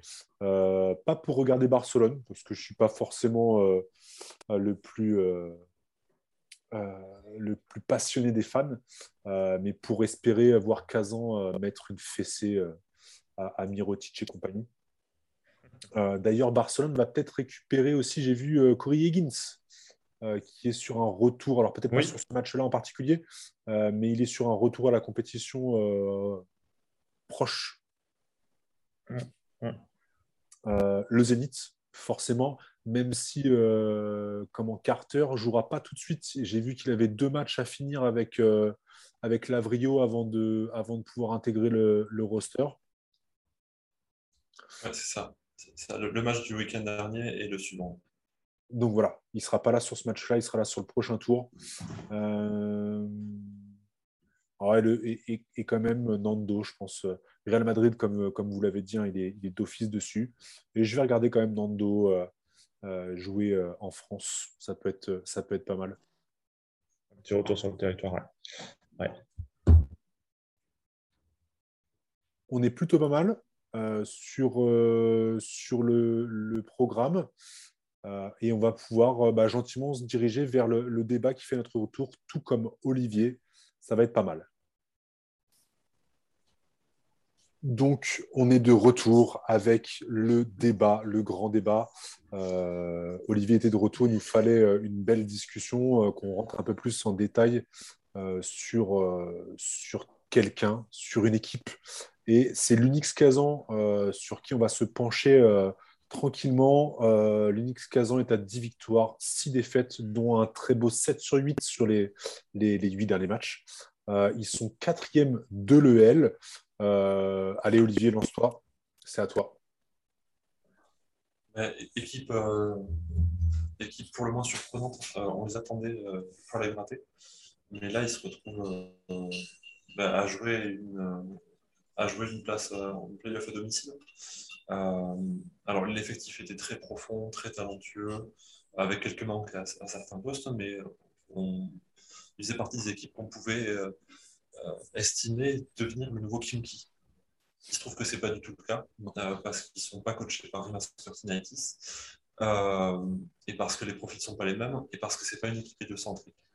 Lorsque ça l'est, à savoir les cinq premiers de la saison, quatre défaites.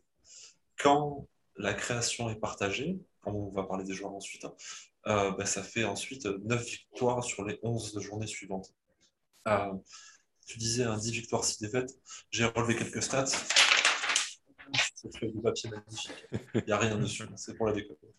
Non, euh, c'est une équipe. Alors, c'est étonnant, je me penchais sur les stats, je m'attendais à ce qu'il y ait un truc élite.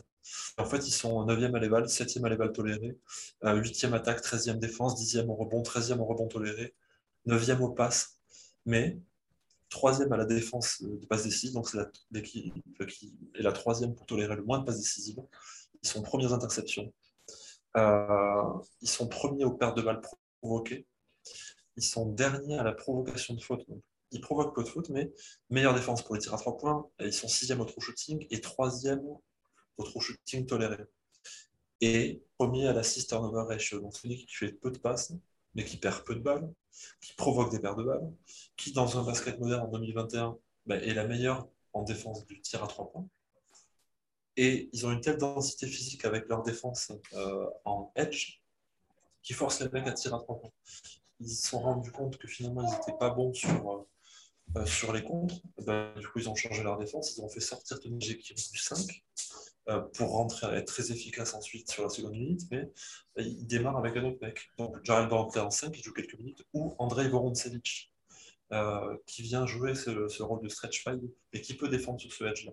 Donc Perazovic, moi un coach que j'apprécie pas forcément, a réussi à utiliser les forces qu'il avait dans son effectif pour en faire une armada, une machine de guerre défensive, à l'image de John Brown, chouchou.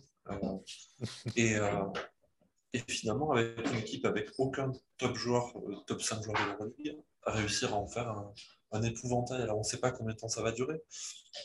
Mais, mais qui aurait dit qu'avec un 5 Lorenzo Brown, Uzinski, Ezonia, Brantley, John Brown, vous seriez quatrième de l'Euroleague Je ne sais pas, vous les gars J'aurais pas mis une petite pièce là-dessus. Pardon, excuse-moi. Non, non, non, t'inquiète. Euh, pour, rester, pour rester dans les stats, euh, au niveau de. Depuis le, la sixième journée, là, où, ça, où vraiment ça a commencé à cliquer, euh, ils ont même le, le, deuxième meilleur ratio offensif sur 100 possessions et le meilleur ratio défensif sur, sur, sur toute cette deuxième partie de, de, de, de, là, sur les, les 8, 10 euh, derniers matchs.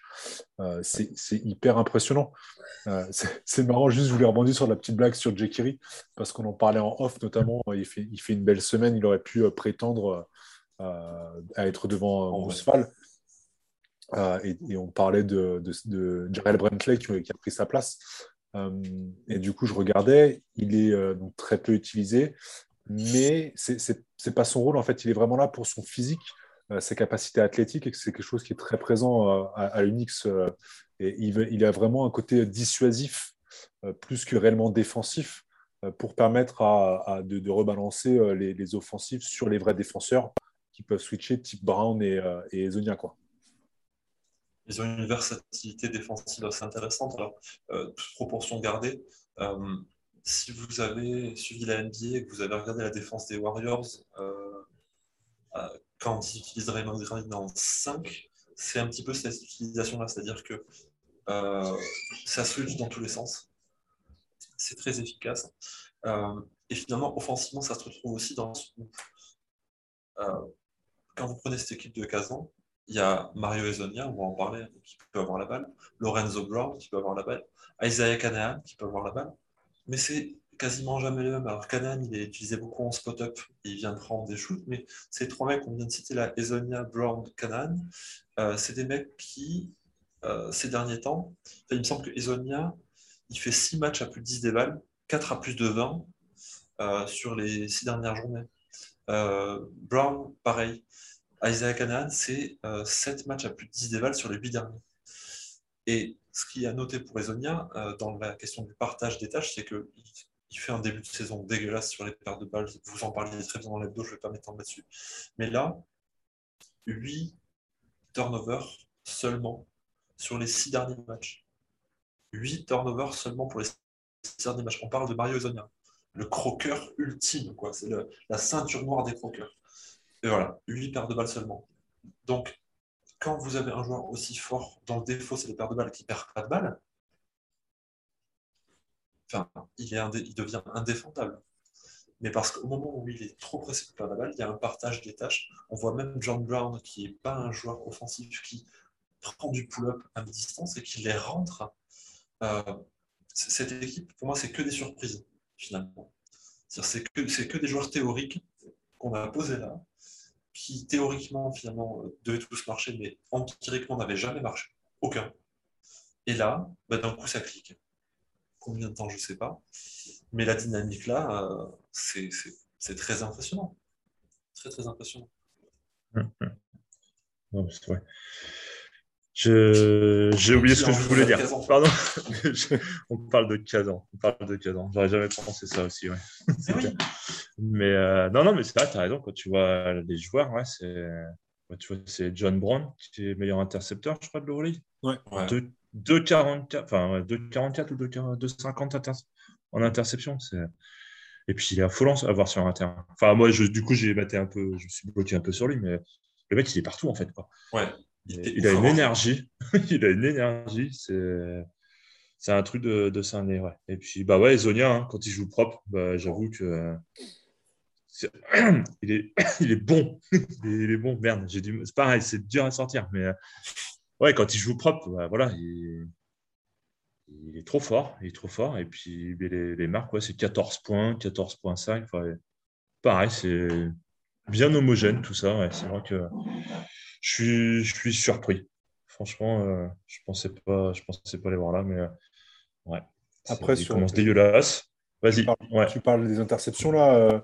Euh, donc John Brown, il est premier avec deux, deux, presque deux et demi, deux interceptions et demi par match. Mais derrière, tu as Lorenzo Brown qui a une et demie, donc qui est cinquième de l'Euroleague aujourd'hui.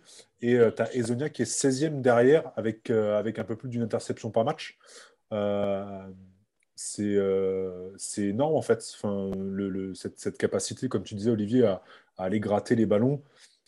Euh, et en plus, c'est une équipe de ballons. qui, qui sait, euh, ça doit être une des meilleures à savoir ensuite profiter en contre-attaque de, de, ces, de ces opportunités-là en fait.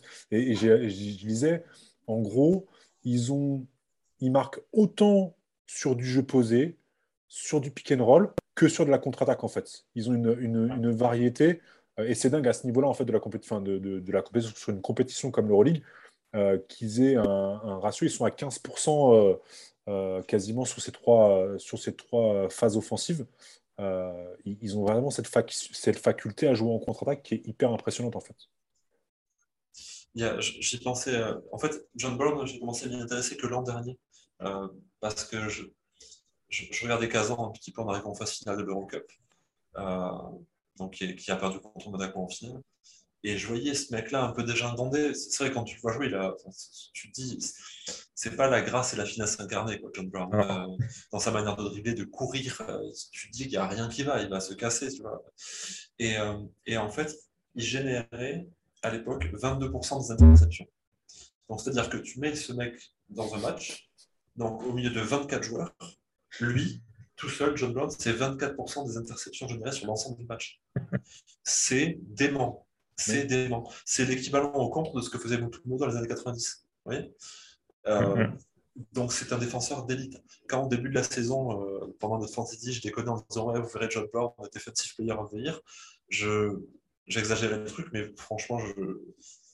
Alors, ce sera certainement un Tavares, etc. Mais à ce jour, c'est la meilleure défense, finalement, la meilleure défense pas statistique, mais c'est la meilleure défense en termes d'impression visuelle et d'intelligence de jeu, et il est le meilleur défenseur de la meilleure défense. on en parlait avec Moustapha tout à l'heure, tu enlèves John Brown de cette équipe, c'est pas la même chose. Ah euh, alors que finalement, quand il n'y a pas Cana, ils s'en sortent. Là, actuellement, tu as John Brown qui est ce, point central, névralgique de la défense sur l'énergie, sur tout ce que tu veux il y a Mario Zonia qui est le plafond de cette équipe. Hein. Et c'est un plafond qui peut encore aller haut parce qu'on n'est pas euh, au meilleur niveau des Zonia là. Mm. Euh, et il y a Lorenzo Brown, parce que je voulais quand même en parler un peu. What the fuck. C'est, je... Le mec, l'an dernier, on avait dit Ouais, il est super prétentieux, il annonce vouloir être euh, dans les meilleurs défenseurs de l'Euroleague quand il était au Fener. Et un...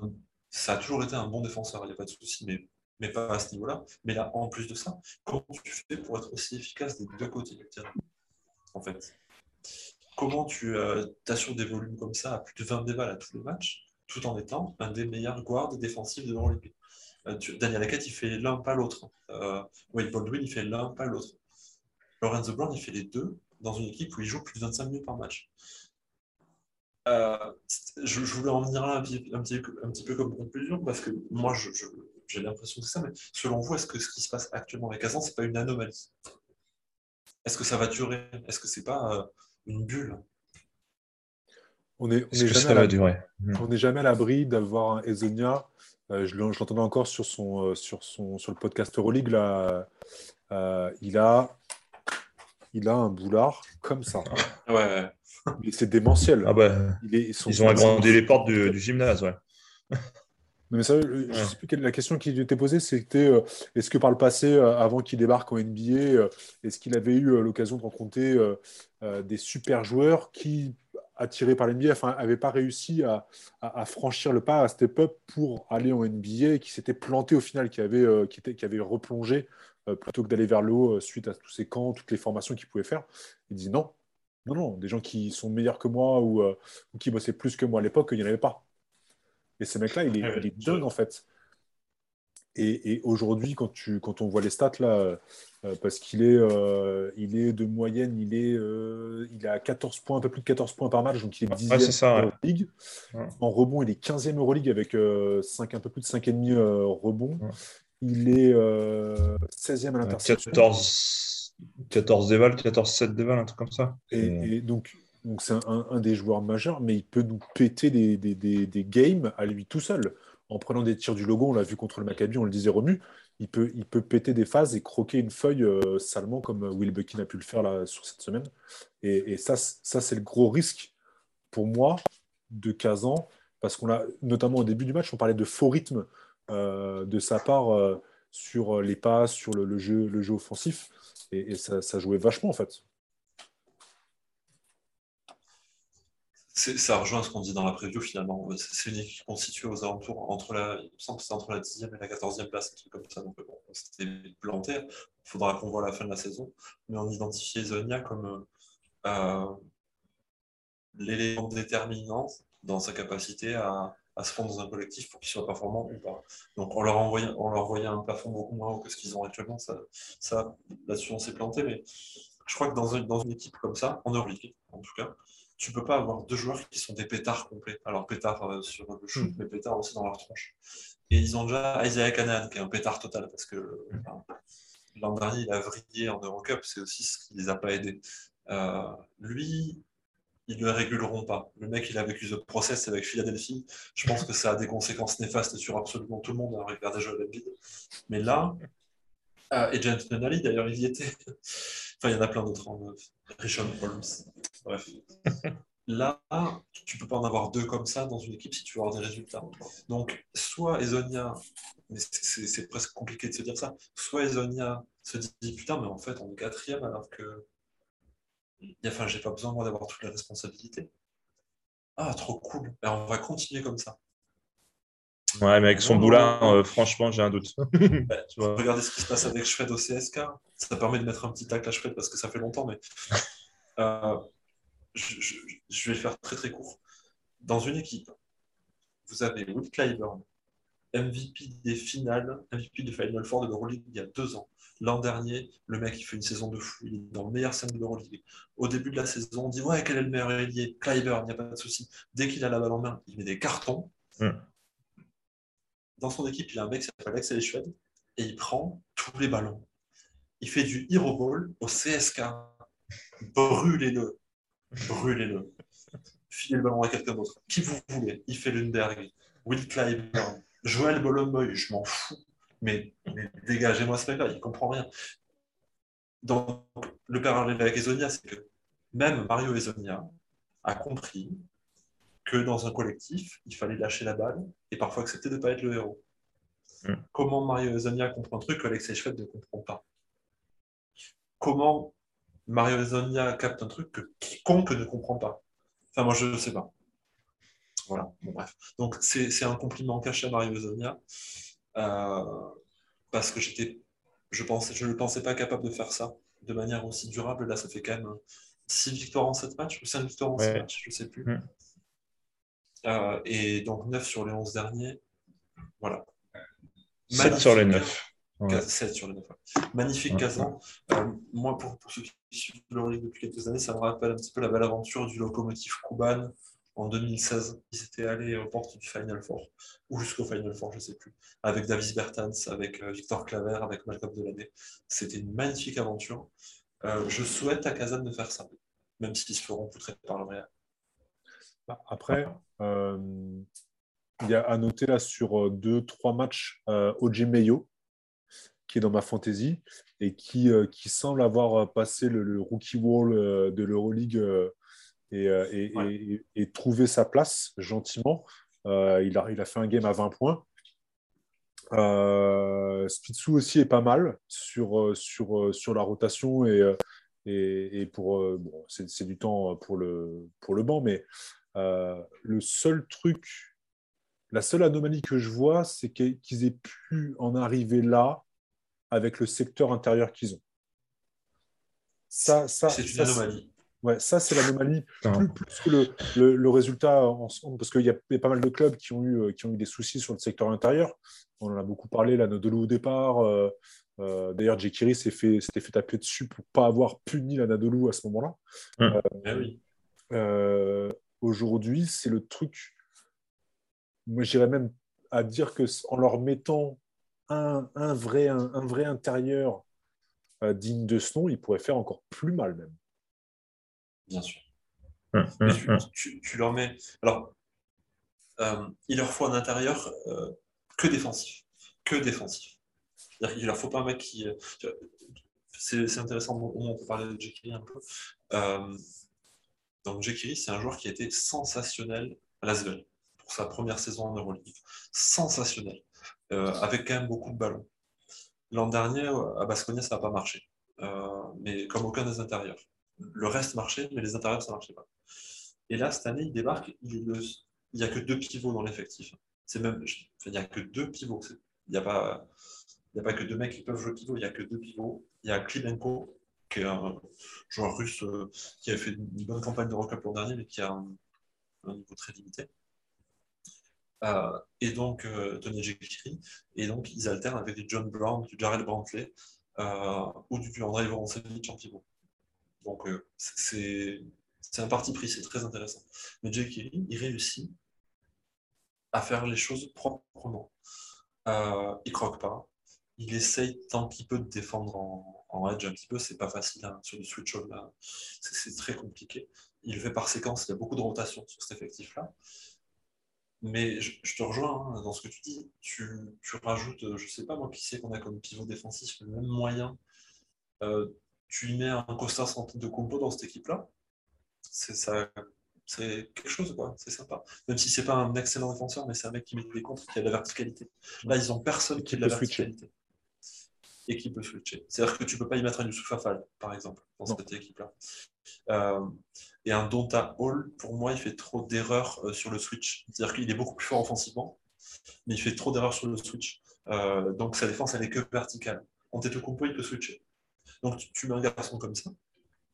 C'est une équipe qui, pour moi, est assurée d'aller en playoff. Mais ils sont limités parce qu'ils ont beaucoup de ricains, ils ont beaucoup d'étrangers. Euh, et ces profils-là, de pivot protecteur de cercle, c'est 80% d'Américains. Parce que c'est ce qu'on recherche en NBA actuellement. Donc, ils n'auront pas la possibilité d'aller chercher ça sur le marché. Euh, le joueur qui leur aurait convenu parfaitement et qui a un passeport, c'est Joel Bolomboy.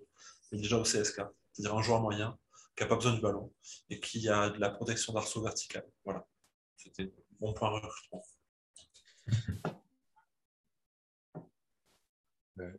J'ai beau voir, euh, non.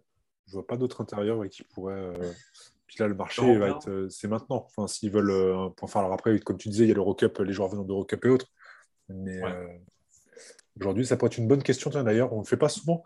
Les gens qui écoutent le podcast, si vous avez une bonne idée pour proposer un intérieur digne de ce nom à l'Unix Kazan, allez-y. N'hésitez pas à faire des petites propositions. Il y a un mec qui s'appelle Mathias Le Sort, qui est pas mal. Voilà, il est passé. Il est passé. Il faut qu'ils aient le budget aussi, à part. Parce que le budget, c'est pas, c'est pas un gros, gros budget de l'Euroleague non plus. Hein. Non, mais c'est un club Euh, je- je Oui, crois- c'est un club russe. L'argent se trouve dans les, dans les, Je- gaz- crois- je dans crois les que forages il- de gaz. Il rentrait direct dans le top 8 des budgets hein, cette année. Ah, Je sais pas, ils annonçaient. 10 J'ai lu une Sur interview la du masse salariale. annonçait 10 Ah ouais, mais 10 millions d'euros de budget, il annonçait, tu vois. Ah ouais, mais il faudra checker. Il y avait eu un truc sur les masses salariales.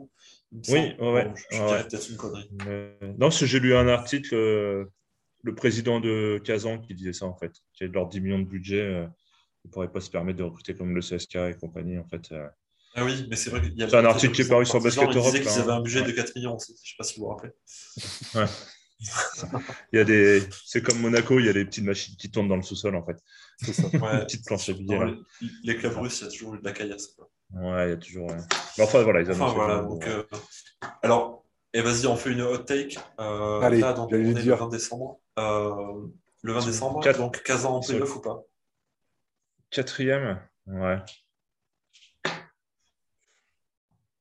Qu'est-ce qu'il y a derrière? Arrivé Fener qui arrive au classement? Bah, C'est surtout qui, qui peut, les, qui peut les, les remplacer dans, le, dans, dans les 8 en fait. Basconia, c'est mort. Dans les vrais C'est candidats. Le Fener, ok. Le, le Maccabi, adresser. Ouais. Mais après qui? Après, il n'y a pas grand monde. hein. Ouais, ils ont peut-être moyen. Hein. Moi, je les vois. Ouais. Ouais. Je les vois, euh, allez. euh, Sur C'est- les spots 7-8 Ouais. ouais, c'est ça. Ouais, ouais, c'est. Damien. Ouais, ouais, ils vont. Si, si ça continue le jeu comme ça, ouais, clairement. Euh, ils ont tapé les gros sur la saison. Donc, euh, Donc, on se dit que la team vieux upset pronostique sur un spot 7-8 pour l'Unix Kazan. 7-8 pour Kazan. Oh, quand Ouais. même. Vendu. Je le disais en off en plus, je, je reparle de Lorenzo Brown parce que pour le coup, euh, il a, j'ai quand même beaucoup d'expérience enfin, basket US euh, et et il y a plein de petites choses qu'il a su transférer depuis euh, sur ses mouvements offensifs, les petites hésitations. Alors c'est vrai qu'il n'est pas forcément aussi beau à voir qu'un De Colo euh, sur ses drives et autres, mais il, a des petites choses, il va beaucoup plus au panier et, euh, je lui donne un côté De Colo des fois. Euh, alors toute proportion gardien, hein, j'entends. Euh, il est plus fort défensivement, même si De Colo compense avec un énorme QI, une faculté d'adaptation, d'anticipation. Mais il a, il a un côté, il a un côté aussi beau à voir jouer des fois. Je l'ai vu sur certains matchs. Là, du coup, Kazan, je les suis un peu plus. Euh, et je me dis qu'avec un joueur euh, aussi fort des deux côtés, euh, aussi serein, notamment le match contre, contre le Maccabi, il y avait l'opposition entre Will Buckin qui pétait son câble, qui forçait le jeu, qui forçait les tirs, qui oubliait les copains, etc. etc. Et à côté, parce que le match était hyper sérieux sur la fin, Lorenzo Brown qui était vachement, vachement affûté, attentif à tout le collectif et qui a continué à alimenter les copains. Et, euh, ça, finit par une victoire de, de l'Unix logique euh, parce qu'il a, euh, cette, faculté à, rester froid. Il n'y a, pas d'énervement chez, Brown. Et ça, c'est aussi un peu ce qu'on trouve chez, chez De Colo. En plus, il pour Brown, il n'y a pas d'enjeu, c'est-à-dire qu'il est dans une équipe qui n'a pas son ticket pour l'Euroleague pour la saison prochaine. Euh, Il n'est pas au Fener, tu vois, qui était un cadre de l'Euroleague il était backup dans de Colo, donc je pense qu'il a appris, ça va un joueur intelligent. Il était connu pour ça à la fac. Euh, là, il est, dans un, il est dans son rôle. Il sait qu'il n'y a pas de souci. Il sait qu'il ne va pas aller chercher un transfert. Il sait qu'il va avoir une vitrine comme il avait eu à l'Étoile Rouge il y a deux ans et que ça va lui permettre, si Kazan ne reste pas en Euroleague, de choper un spot ailleurs, en Euroleague encore. Donc, c'est ce que tu dis, il joue apaisé et avec des coronesses. Quoi. Euh, J'ai souvenir d'une action, après j'arrête de m'étendre là-dessus, mais une action contre le CSK où il vient contrer, il fait le Lundberg par derrière. Euh, c'est magnifique d'intelligence, il le laisse passer parce que Lundberg, euh, sur le bump, passe devant. Il engage le corps et il vient chercher au moment où euh, Lundberg vient. il fait l'erreur de pas la même main opposée, mais donc quand il a la même main droite, le panier sur la droite, il vient juste hop, la toucher, juste le corps comme ça, c'est c'est parfait. Et pour ça, il faut être lucide, il faut être en forme, il faut être en confiance pour le tenter. Quoi. Ça marche. Cette équipe est en confiance. C'est- voilà. C'est- Ouais, Bravo.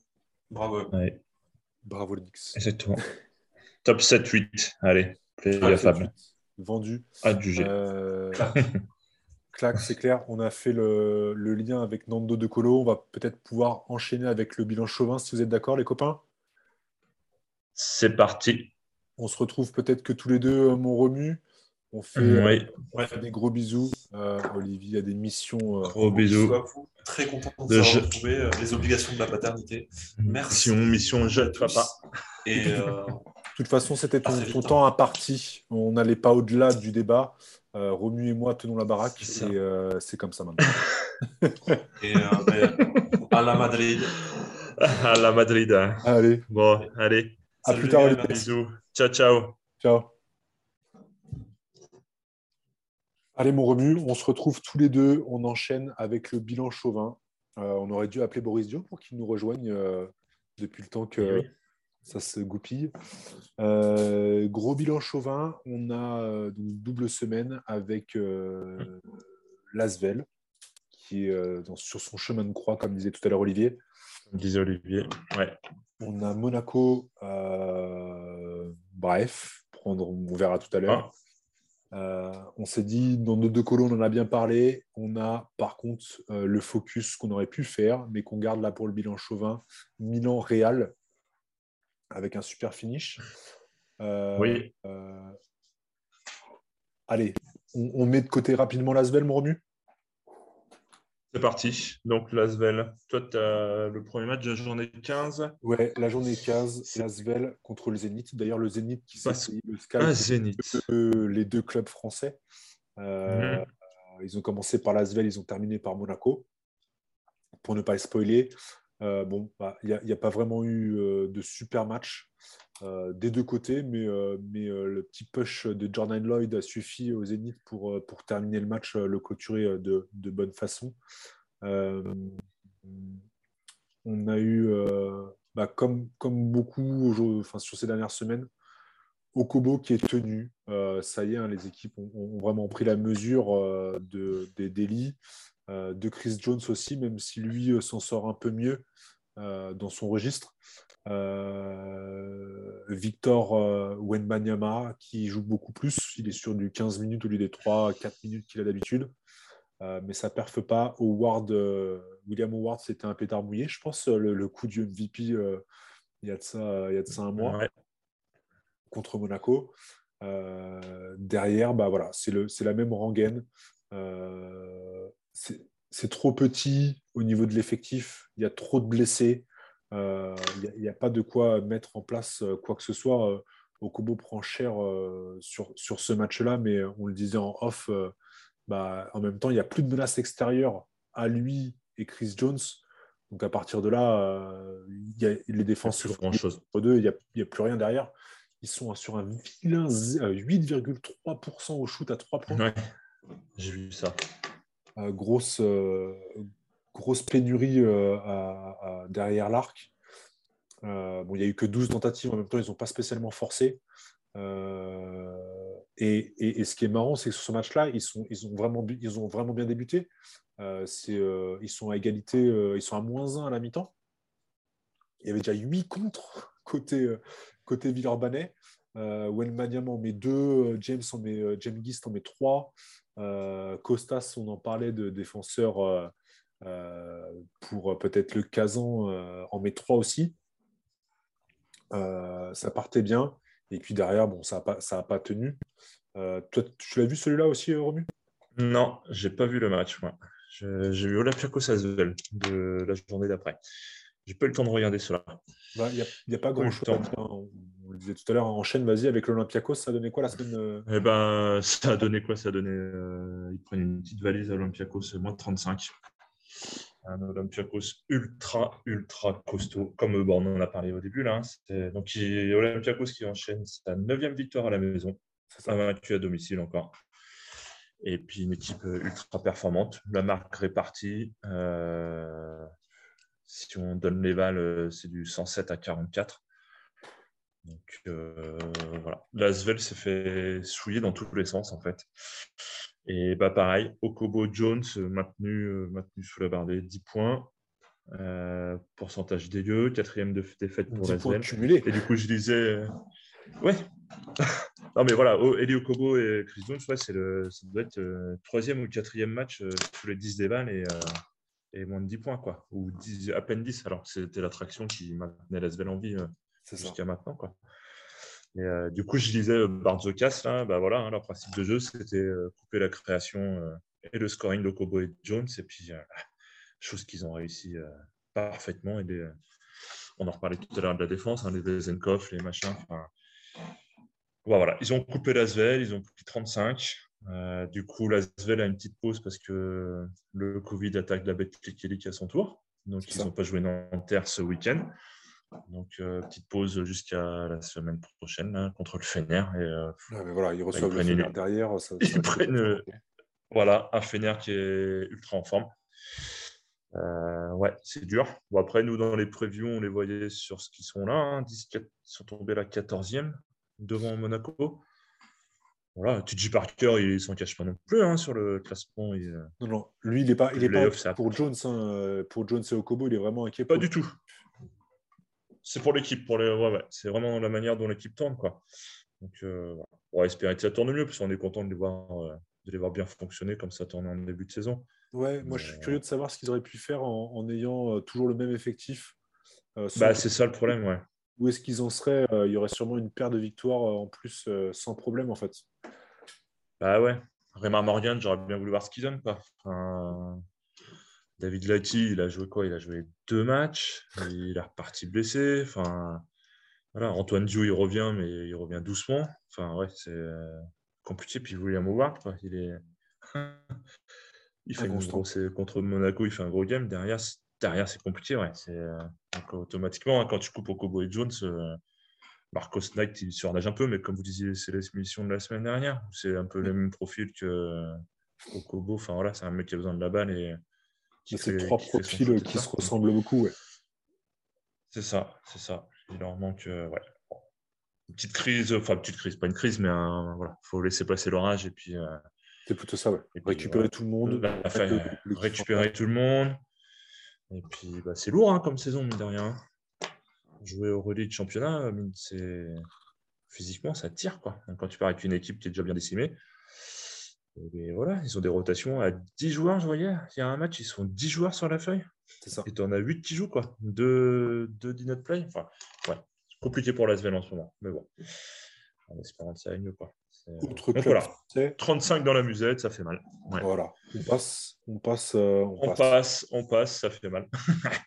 Autre club français. Monaco qui recevait Zénith, c'était ça? Le renouveau Monaco, le renouveau après cette magnifique. Le renouveau de Monaco. Contre Jalgiris. Euh, comment dire? Ils ont eu raison, ils ont viré le coach. Grosse victoire contre le Zalgiris. Zalgiris, c'est ça, dernier en prolongation. Mike James. Euh, Certains sites sur Twitter se sont enflammés sur euh, un Mike James énorme à 20 points, 14 je ne sais pas quoi. On retrouve un Mike James à 8 3 sur 10, 9 passes, 4 rebonds contre le Zénith. Euh, c'est le parfait exemple de, de, pour aller dans le, sens d'Olivier, euh, où les statistiques ne sont pas forcément représentatives euh, de la vérité du terrain. parce qu'on a, deux, équipes, on est à 235 en cumulé des vals. Hum. Les pourcentages sont pas trop mal. Monaco au lancer franc n'est pas, est pas terrible, mais sinon on est sur 50 et 40 à 2 et 3 points pour le, euh, pour Jalgiris, 65 euh, et 42 pour Monaco. Il y a combien? 1, 2, 3, 4, 5, 6, 7, 8, 9, 10, 11, 12 joueurs à plus de 10 déballes, euh, dont Mike James qui a 31. En face, on a Strelniak qui est à. Mike James à 31, c'est le premier match. Oui, c'est le premier match. C'est contre Zalgiris, ça. Oui, ouais, c'est ça. Ouais, euh, euh, Minaknis qui a 20 déval aussi, Josh Nebo. Euh, le duel avec Dontaol était marrant à voir. Sur les deux marsupilami, même si Dontaol est un peu plus athlétique, il monte un peu plus.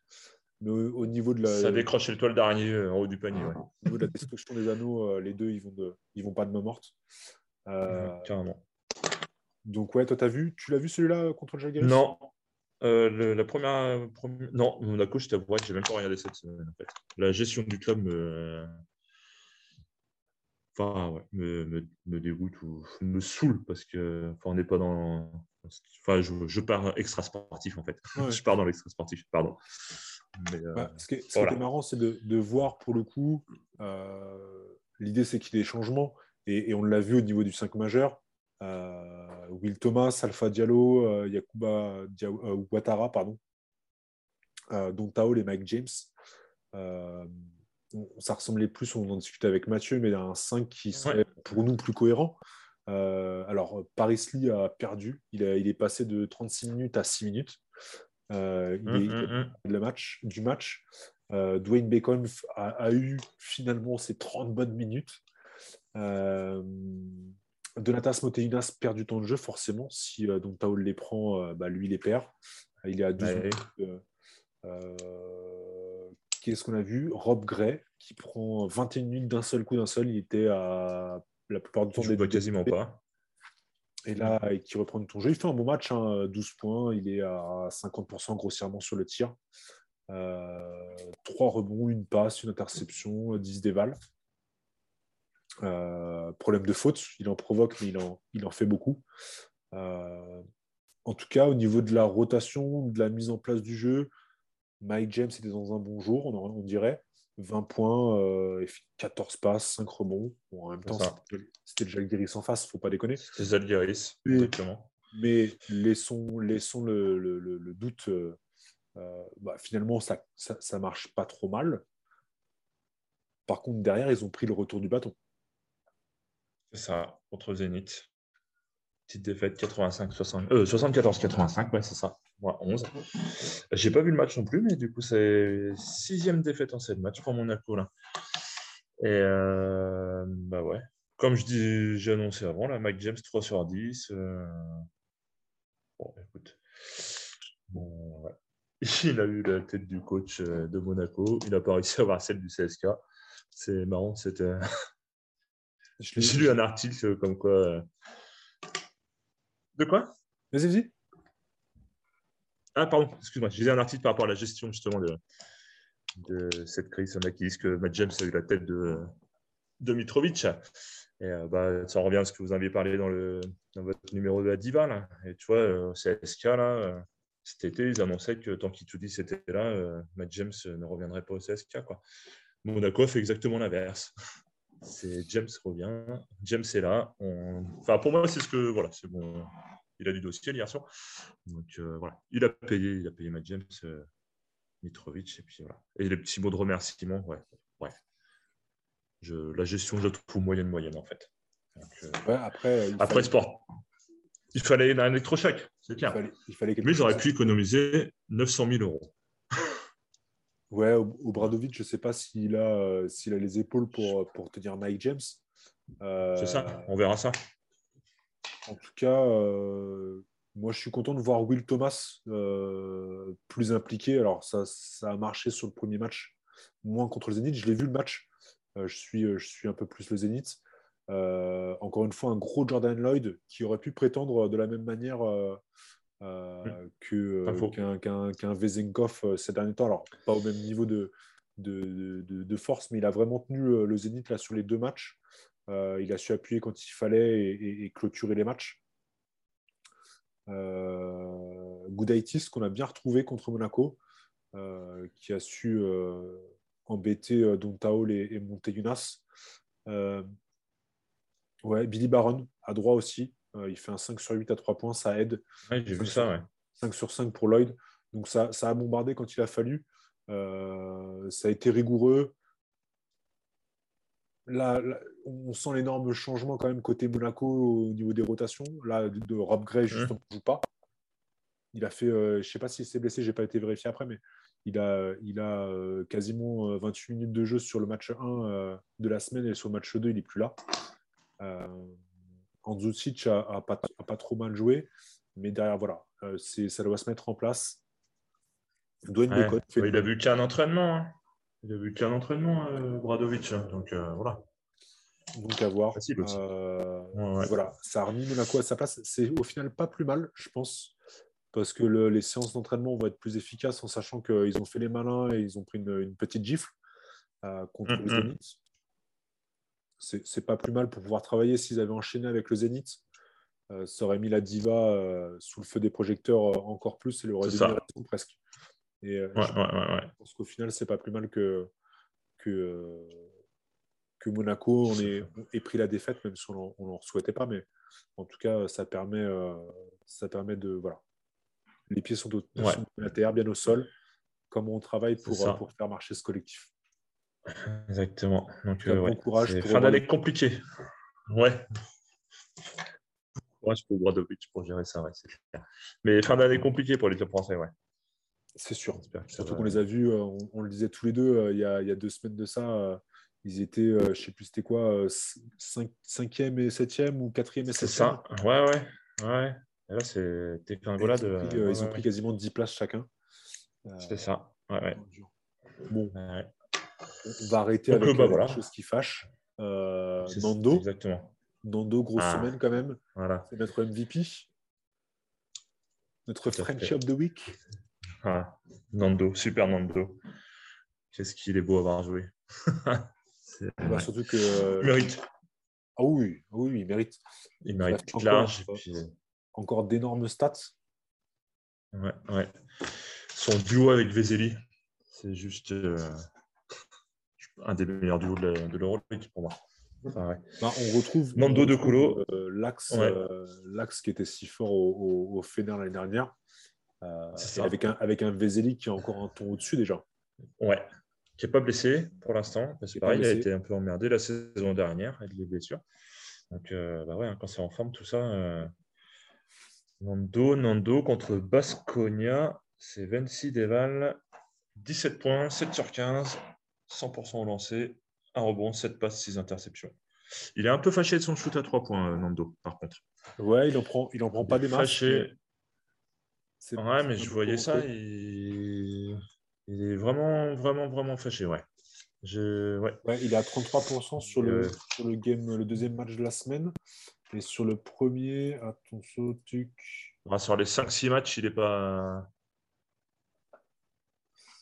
Alors, je suis où? Là, euh, ouais, il est à 0 sur 4 euh, contre le Maccabi.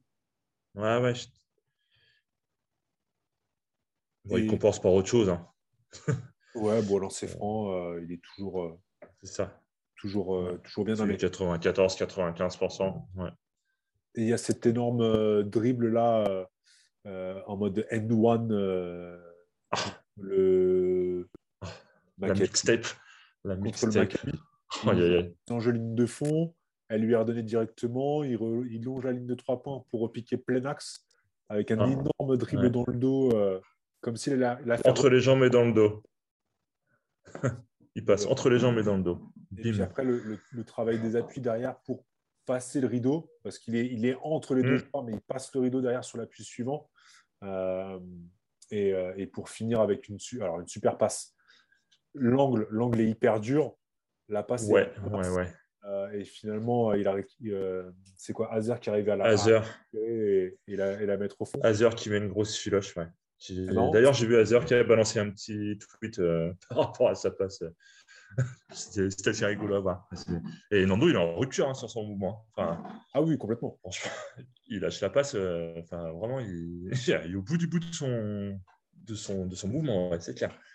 Euh, bah ouais, la classe, quoi. C'est clair. Et ça ne s'arrête pas à ça, Nando. Non, mais au niveau, euh, je parlais des appuis parce que ça me fait vachement penser à un mec comme Zinedine Zidane au foot. Je me rappelle petit, euh, mater les DVD et tout ça, il y avait un truc sur euh, suite à la Coupe du Monde. Et, et quand, quand le, mm. journaliste lui dit ce qui pour lui est le plus important, c'est vraiment les appuis et ce qu'il en fait du coup pour ça lui permet en ayant les bons appuis de bien frapper, de bien orienter son dribble, euh, de bien enchaîner une course avec un, enfin contrôler une course. Et, là, dans le dos, on le voit sur l'action, c'est pas juste le dribble dans le dos en fait, c'est que il a à chaque fois pas l'équilibre, il est orienté, il enchaîne, et euh, c'est ça qui fait qu'après, bon, il manque un peu de, un peu de jus sur la fin, mais mais, euh, mais c'est ça qui fait la différence chez lui en fait. Il est beau à avoir joué parce qu'il y a tout ça qui est, qui c'est un art qui, qui est emmené très très haut. Exactement, ultra élégant ultra élégant. c'est pas la première fois qu'on en sort ce dos comme ça, mais ouais, c'est vraiment. c'est un putain de joueur. Donc, ouais. Voilà pour Nando. Après, pour Français. petit Alors, Frenchie. Sur la, sur la journée 15, on a euh, Adrien Normand euh, dans le, qui, Ah, le- euh, qui jouait contre Basconia. Euh, 18 déval, 15 points, 6 rebonds, une passe, une interception, un contre. Euh, il est propre, il est à 42% à 3 points, il fait un beau 3 sur 7. Euh, donc, beau match pour Adrien Moarmand, Mustapha Fall contre le Bayern. Il est à 15 déval, 8 points, 5 rebonds, une passe, une interception, un contre. Euh, pareil, propre, shooting. Monaco avec Yakuba Ouattara contre le Jalgiris. Euh, 11 points, 2 rebonds, 3 passes, une interception. Il est à 15 déval. Euh, William Howard, on lui a craché dessus, mais c'est un des rares euh, contre le Zénith à surnager. 12 déval, Oui, euh, ouais. 13 déval, c'est ça. 12 points, 2 rebonds, 1 contre. Il est à 4 sur, 4, 4 sur 5 au tir. Euh, et on finit sur les, les Français qui sont vraiment euh, montrés, c'est Vincent Poirier. Euh, alors qu'il lui Mhm. est déchaîné, euh, j'ai vu en, en Ah, Il fait un 31 déval. Il fait un 31 déval, 24, 24 points, points, je crois. Ouais, c'est ça. Avant d'être déclaré positif au Covid. chope le Covid. Voilà. Euh, et donc contre l'Alba, il était 12 déval, 4 points, 9 rebonds, une passe en 15 minutes, donc petit, petit temps de jeu. Euh, pas beaucoup de réussite avec ce tir, c'est pour ça qu'il s'est vengé derrière en championnat. Euh, Ouais. Et puis, qui, c'est le match d'après, il met une grosse filoche à 3 points là, en. Euroleague. Contre Milan, bah voilà, c'est ça. Oui. Non, ça, ou je sais même plus, bref. Ça, c'est nos petits Français euh, qui se sont montrés sur la semaine, euh, la journée 15. La Journée 15, 16, la journée 16, euh, donc toujours Nando, on l'a vu, hein, 17 points, euh, 7 passes, 6 interceptions. Il égale son record, tu disais tout à l'heure. Ouais, je crois bien. Il le bat, enfin, ouais, mais, enfin, un record, ouais, interception, ouais. Ouais. On a nos Frenchies, Encore un, euh, après les balles. Nous, ouais, c'est ça, 26. Et on a nos mousquetaires qui se sont euh, remis de la, de la grosse fessée euh, à Barcelone. Euh, on a Guerchon, euh, qui d'ailleurs était listé out. Il était en protocole Covid, je crois, mais il l'a pas. Il y avait un truc parce qu'il n'a pas joué, il joue Il pas le match. blessé... il était blessé au pied. Ah, petite blessure au pied. Ouais, c'est ça. C'est ça. Mais là, c'est la- Alba. 31 minutes, Ah bah, quasiment 32 minutes, 22 déval, 15 points, 6 rebonds, une passe, une interception. Euh, il est à 75%, euh, à 80% quasiment à, à mi-distance, 66% Mhm. euh, derrière l'arc. Bien, épaulé par Fabien Causer. Euh, 17 Ouais. points, 3 rebonds, euh, 2 sur 3. Il est à, il est à 66% euh, à partout, lancer franc et autres. Euh, 15 déval, donc cool. Euh, Mustapha Fall, on en a parlé. Euh, 14 déval, il accueille 8 points de rebond, euh, une interception, deux contre, mais les stats se voient. euh, Il n'y a pas que les stats, on l'a vu euh, sur le terrain, son impact pour l'Olympiakos. Adrien Moerman, euh, qui est le, le dernier, on l'a dit tout à l'heure, il a fait une bonne semaine. 13 déval, 10 points, 8 rebonds, une passe, une interception, un contre. Euh, pas de tir à 3 points cette fois-ci, il s'est préservé. Mm. Euh, mais bonne semaine, euh, bonne semaine pour, euh, pour Moerman. Romain va nous afficher le beau, le beau petit récap avec notre Nando. il affichera ça. il affichera ça. On s'est dit là, on allait parler. On a un truc dont on n'a pas parlé. Un petit, un petit focus. Euh, on le disait, Guerchon était absent sur le, sur le match euh, contre le Milan. Non, contre Alba. Contre l'Alba, pardon. Absent Alba et il revient contre Milan. ouais. Il revient contre le Milan. Énorme match, pour le coup, de nos Français, plus particulièrement euh, euh, Guerchon et, euh, et Causer. Mais gros match. Ah oui, de toute façon, Hurtel était en protocole Covid. Et puis, puis Poirier, euh, c'était match compliqué pour les intérieurs. Oui. Match compliqué pour les intérieurs. Beaucoup de fautes. Tavares a pris des fautes rapidement. Poirier, il me semble aussi. Euh, bah, D'ailleurs, Poirier met 3 points. C'est sa seule filoche à. Son seul shoot à 3 points tête de raquette. Voilà. Hop. On... Donc, euh, ouais, pas en réussite pour les intérieurs sur ce match-là. Par contre, extérieur, euh, ils ont quasiment tout mis en fait. Ils ont quasiment tout mis. C'était un bon petit game. C'est bien serré comme match. Euh, deuxième carton, ils vont mettre un 17-8, je crois, à Milan. Et derrière, ça revient dur. Milan, ils, attaquent une deuxième mi-temps là. C'est un truc de malade. Olivier en parlait comme quoi ils avaient, euh, par rapport à la saison dernière, où ils étaient plus euh, meilleurs en défense, en fait. Euh, mettre une pression défensive sur le début de troisième quart, c'est un truc de, un truc de cinglé. Chill il enchaîne avec un 3 points, interception 2 points derrière. Du coup, voilà, il en passe un petit 5-0 là-dessus. Chacho qui aboie à tout. Ouais. Chacho qui aboie, qui distribue, qui. qui se fait aboyer dessus, je vois à un moment sur une presse de Nicolo Melli là. Euh, Peut-être bien, ouais. Il, se fait aboyer dessus parce qu'il vient pour commettre une faute sur la fin du match là justement où ils sont montés et euh, il se fait aboyer dessus. Euh, il se fait aboyer dessus par Nicolo Melli parce qu'il est venu faire une faute alors qu'il le tenait alors que jusqu'à là. Oui, oui, exact, exact. Et du coup, Tavares a profité de ce match-là pour passer troisième meilleur contre Mori derrière Dunston et Kyle Heinz. Donc, deux, deux références en intérieur. Euh, on en a parlé en tout début avec Olivier. Ouais. Et euh, ouais, bon petit game. Et puis, euh, bah voilà, match bien serré. ils auraient pu se faire cogner, Madrid, ni de rien, parce qu'ils sont à plus 11 à 2 minutes. Et bah, avec la petite férocité milanaise, ils se sont fait recoller au train. Et puis, bah ouais, non, franchement, petit match intéressant. Tu l'as vu toi aussi? Ce petit temps mort de Nicolo Melli, quand même. Enfin, pas le temps mort de Nicolo Melli, le temps mort de. non, mais quand même assez rigolo. Ils sont, à moins 3. Il y a tir 3. pour euh, Shield. Hum. Non, c'est Shield J'ai un doute. Ah, J'ai maté deux fois le match pourtant, tu vois. Alors, je vais. il y a du lance. Je vais rechecker. Il me semble que c'est Shields ou ah, je suis pas sur la bonne journée, forcément. Alors. Bon, en tout cas, il y a du lancer franc. Ouais, il y a lancer franc. Ils sont à moins 3. L'idée, c'est d'en mettre un. Si, si, c'est euh, Gigi Datome qui colle un 3 et Chavanchit qui met un panier. l'idée, c'est d'en de, d'en mettre un et d'essayer de, grappiller la balle. Donc, il y a Tamor Messina et il dit alors, euh, bon, euh, Gigi, tu te mets là, euh, Sergio, tu te mets là, et coach, et on voit, et on voit que Mélis, sur le temps mort, il essaie de, de prendre la parole poliment.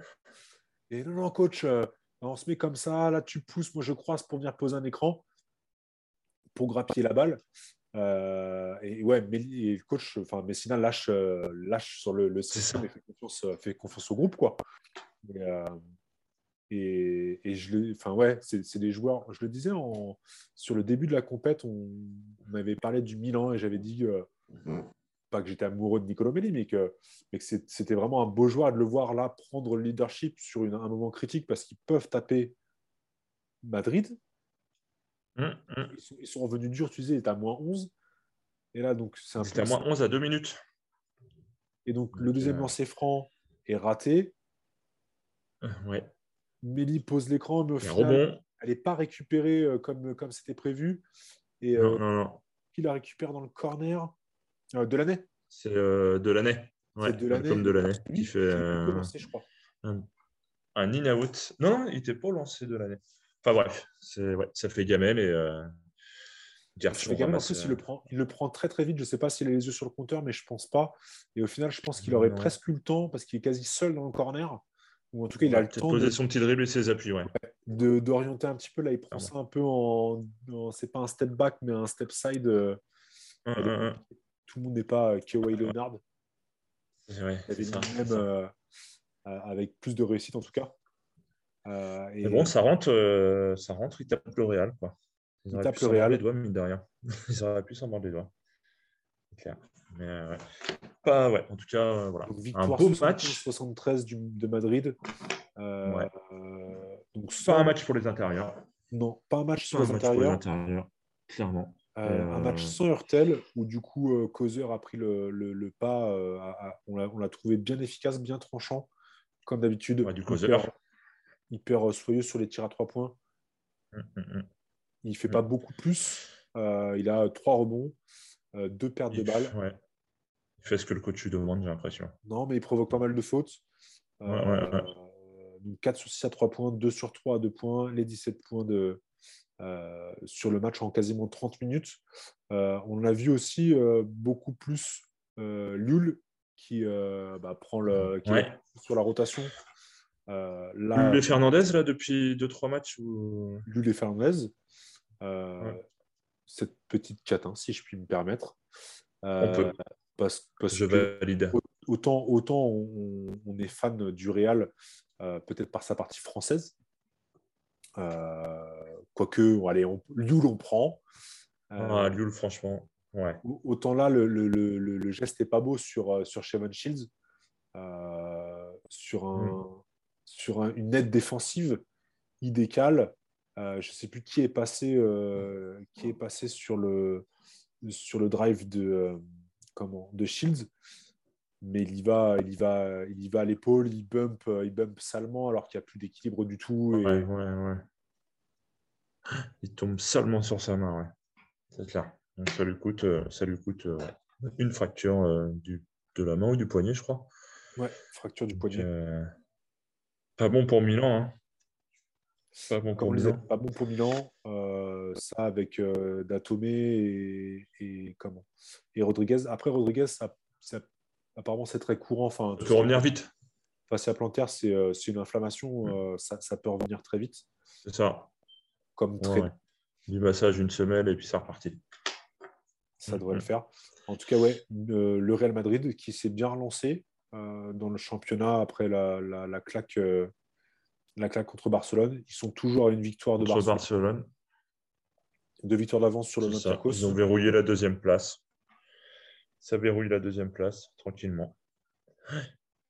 Après, à voir ce que ça va donner cette semaine parce que.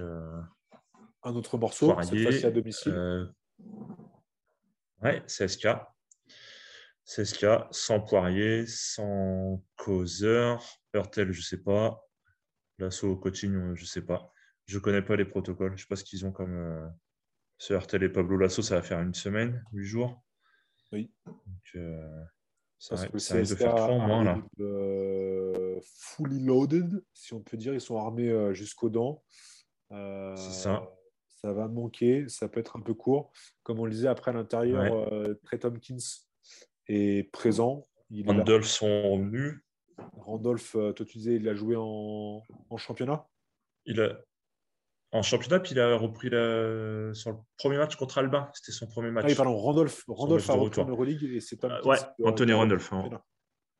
Tom Kitts, il a dû il a repris aussi, ouais. Mais, euh... mais oui, mais voilà, du coup, ce... ouais.